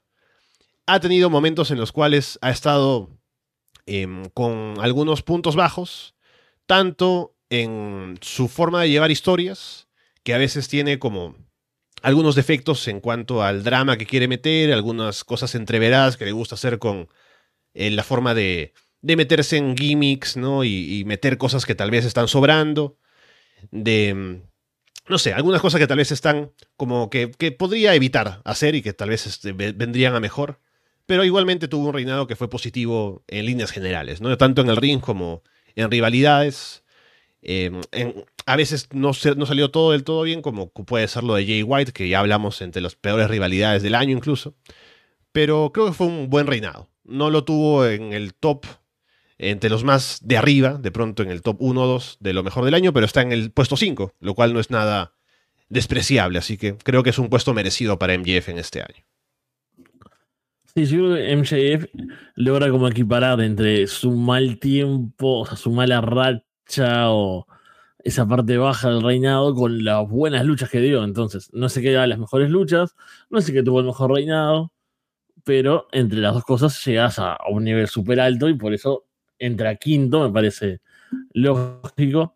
John Moxley es la continuidad, ¿no? Es, el tipo hace su acto, yo soy muy fan, así que ahí no puedo hacer ni, medianamente objetivo, pero siempre lo, lo, voy a disfrutar y ojalá haya John Moxley para rato. Gunter no vi mucho, pero me pasa que gente que sé que no mira WWE seguido suele ver sus combates y les gusta. Así que digo, bueno, este tipo no es solo para el paladar del fan de WWE, que tal vez no solía ver combates así, ahora los ve más seguidos pero creo que es para destacar como luchador, y no solo por la actuación en el ring, por el aura que tiene, por el reinado, que para mí se siente realmente un reinado importante, no como otros, como decías Alessandro, que tienen los días, pero tal vez no son impresionantes. Y después los dos primeros, bueno, Will Osprey, con batazos en todos lados, tiene de los del top de los mejores combates del año, bueno, está ahí presente en dos ocasiones, con un solo rival y a eso le sumas otros, otra cantidad de rivales que ha tenido y bueno, es sin dudas para estar ahí en lo más alto y Danielson, ¿qué puede aportar a esta altura de, del mejor? O sea, el tipo de los mejores de la historia y lo vimos retirarse, lo vimos volver, es, lo vimos en Ring of Honor hace no sé qué cantidad de años, lo vimos eh, el Yes Movement en WrestleMania y dar vuelta a lo que parecía que iba a ser como no iba a ser su oportunidad y el tipo lo logró. Y ahora 2023 y sigue siendo el mejor porque te da combatazos, te da, te cuenta una historia, sabe estructurar de una forma única, o sea, tenés un combate y el tipo está ahí y te vende todo un drama que es diferente. No es el drama de MJF que, ay, sí, se lesionó y el amigo y se, se miran, no, no sé, Gargano, ese estilo de drama, ¿no? Horrible. Ah, se miran y todo dos horas y llanto. Y el tipo te vende que tiene una lesión en el ojo y decís, ¿está lesionado de verdad? ¿Este está loco? ¿Este tipo se, se, acaba de tirar de cabeza contra el esquinero? Ay, no, ahora Andrade, o no sé, Brody King le sacó el parche y le está pegando donde se supone que, que lo operaron hace un mes. Y este, este, tipo está luchando con un brazo quebrado contra Bocada. Es como, esa línea es, es increíble. Entonces, es, te lo vende en el ring y es el, es el mejor en eso. Y bueno, en técnica, en, en promos, tiene como su punto también, que es, no es el mejor mic, no es el tipo que va a encender un estadio capaz, pero es excelente y cumplen todos los rangos, me parece, o sea, cumplen todos los rubros que puedes calificar si se quiere un luchador y además, bueno, es el mejor en muchas otras cosas, así que contento con ver a Danielson en lo más alto. Bien, con eso entonces cerramos por ahora esta edición de los Arras de Lona Awards 2023. Estaremos de vuelta el próximo año, vamos a ver qué tan pronto podemos hacer la edición, viendo cómo están los eventos de fin de año, pero aquí está una edición más, gracias a la gente que participó en los votos para este año y animamos a la gente que no pudo participar este año que lo haga en el siguiente para poder hacer valer su voto, hacer valer su voz en lo que opina de lo que pasa en el año en el mundo del wrestling, así que vayan tomando nota ya desde ahora de lo que piensan que es lo mejor, lo peor, lo que va destacando.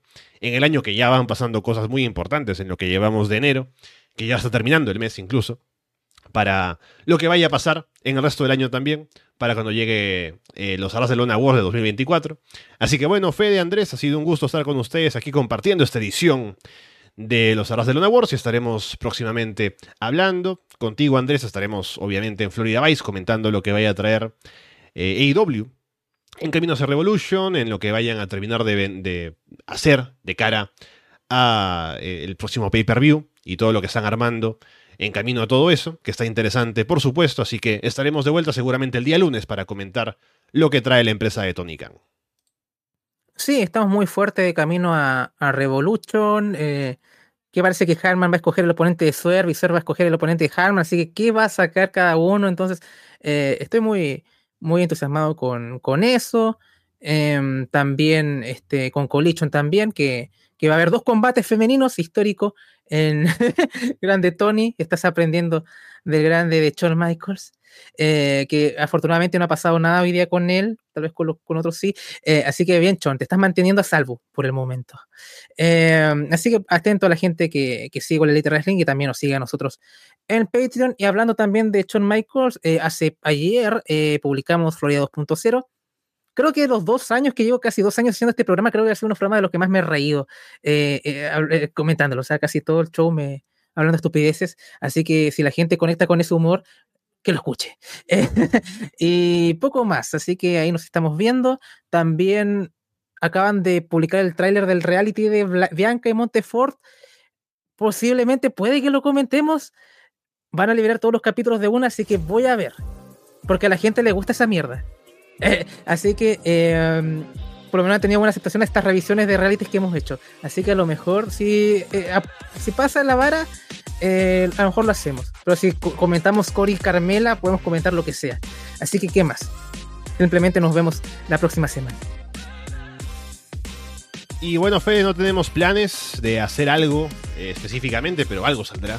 Lo sé, así que estaremos próximamente hablando, lo más seguro. Hemos grabado hace poco No Way Out 2012, así que algo se va a presentar, por supuesto. Y sé que hace poco salió La Casa de los Horrores, los Leatherface Awards, así que hay cositas por ahí también que van saliendo contigo, con Alex, así que habrá cosas también por ahí en el otro, en la otra parte del universo de Arras de Lona con los deathmatches también. Sí, ahí seguimos. Volvimos a tener un poco el ritmo de siempre con Alex. También cerramos la temporada y esperamos lo que se viene. Y bueno, nosotros sabemos que es así entre vos y yo, Alessandro, que podemos hacer tres programas en una semana, podemos hacer cero en tres meses. Eh, va surgiendo y sea lo que sea, siempre nos divertimos y creemos que la gente suele disfrutarlo también, así que estoy a la, acá a la expectativa, a la espera de lo que surja y mirando mucho wrestling, aprovechando el tiempo lindo para no estar afuera en la calle, no estar en el sol, estar no tocar el pasto y mirar luchitas. Bien, con eh, todo eso dicho, por ahora los dejamos de parte de Fede Fromgel, Andrés Bamonde y Alessandro Leonardo. Muchas gracias y esperamos verlos pronto.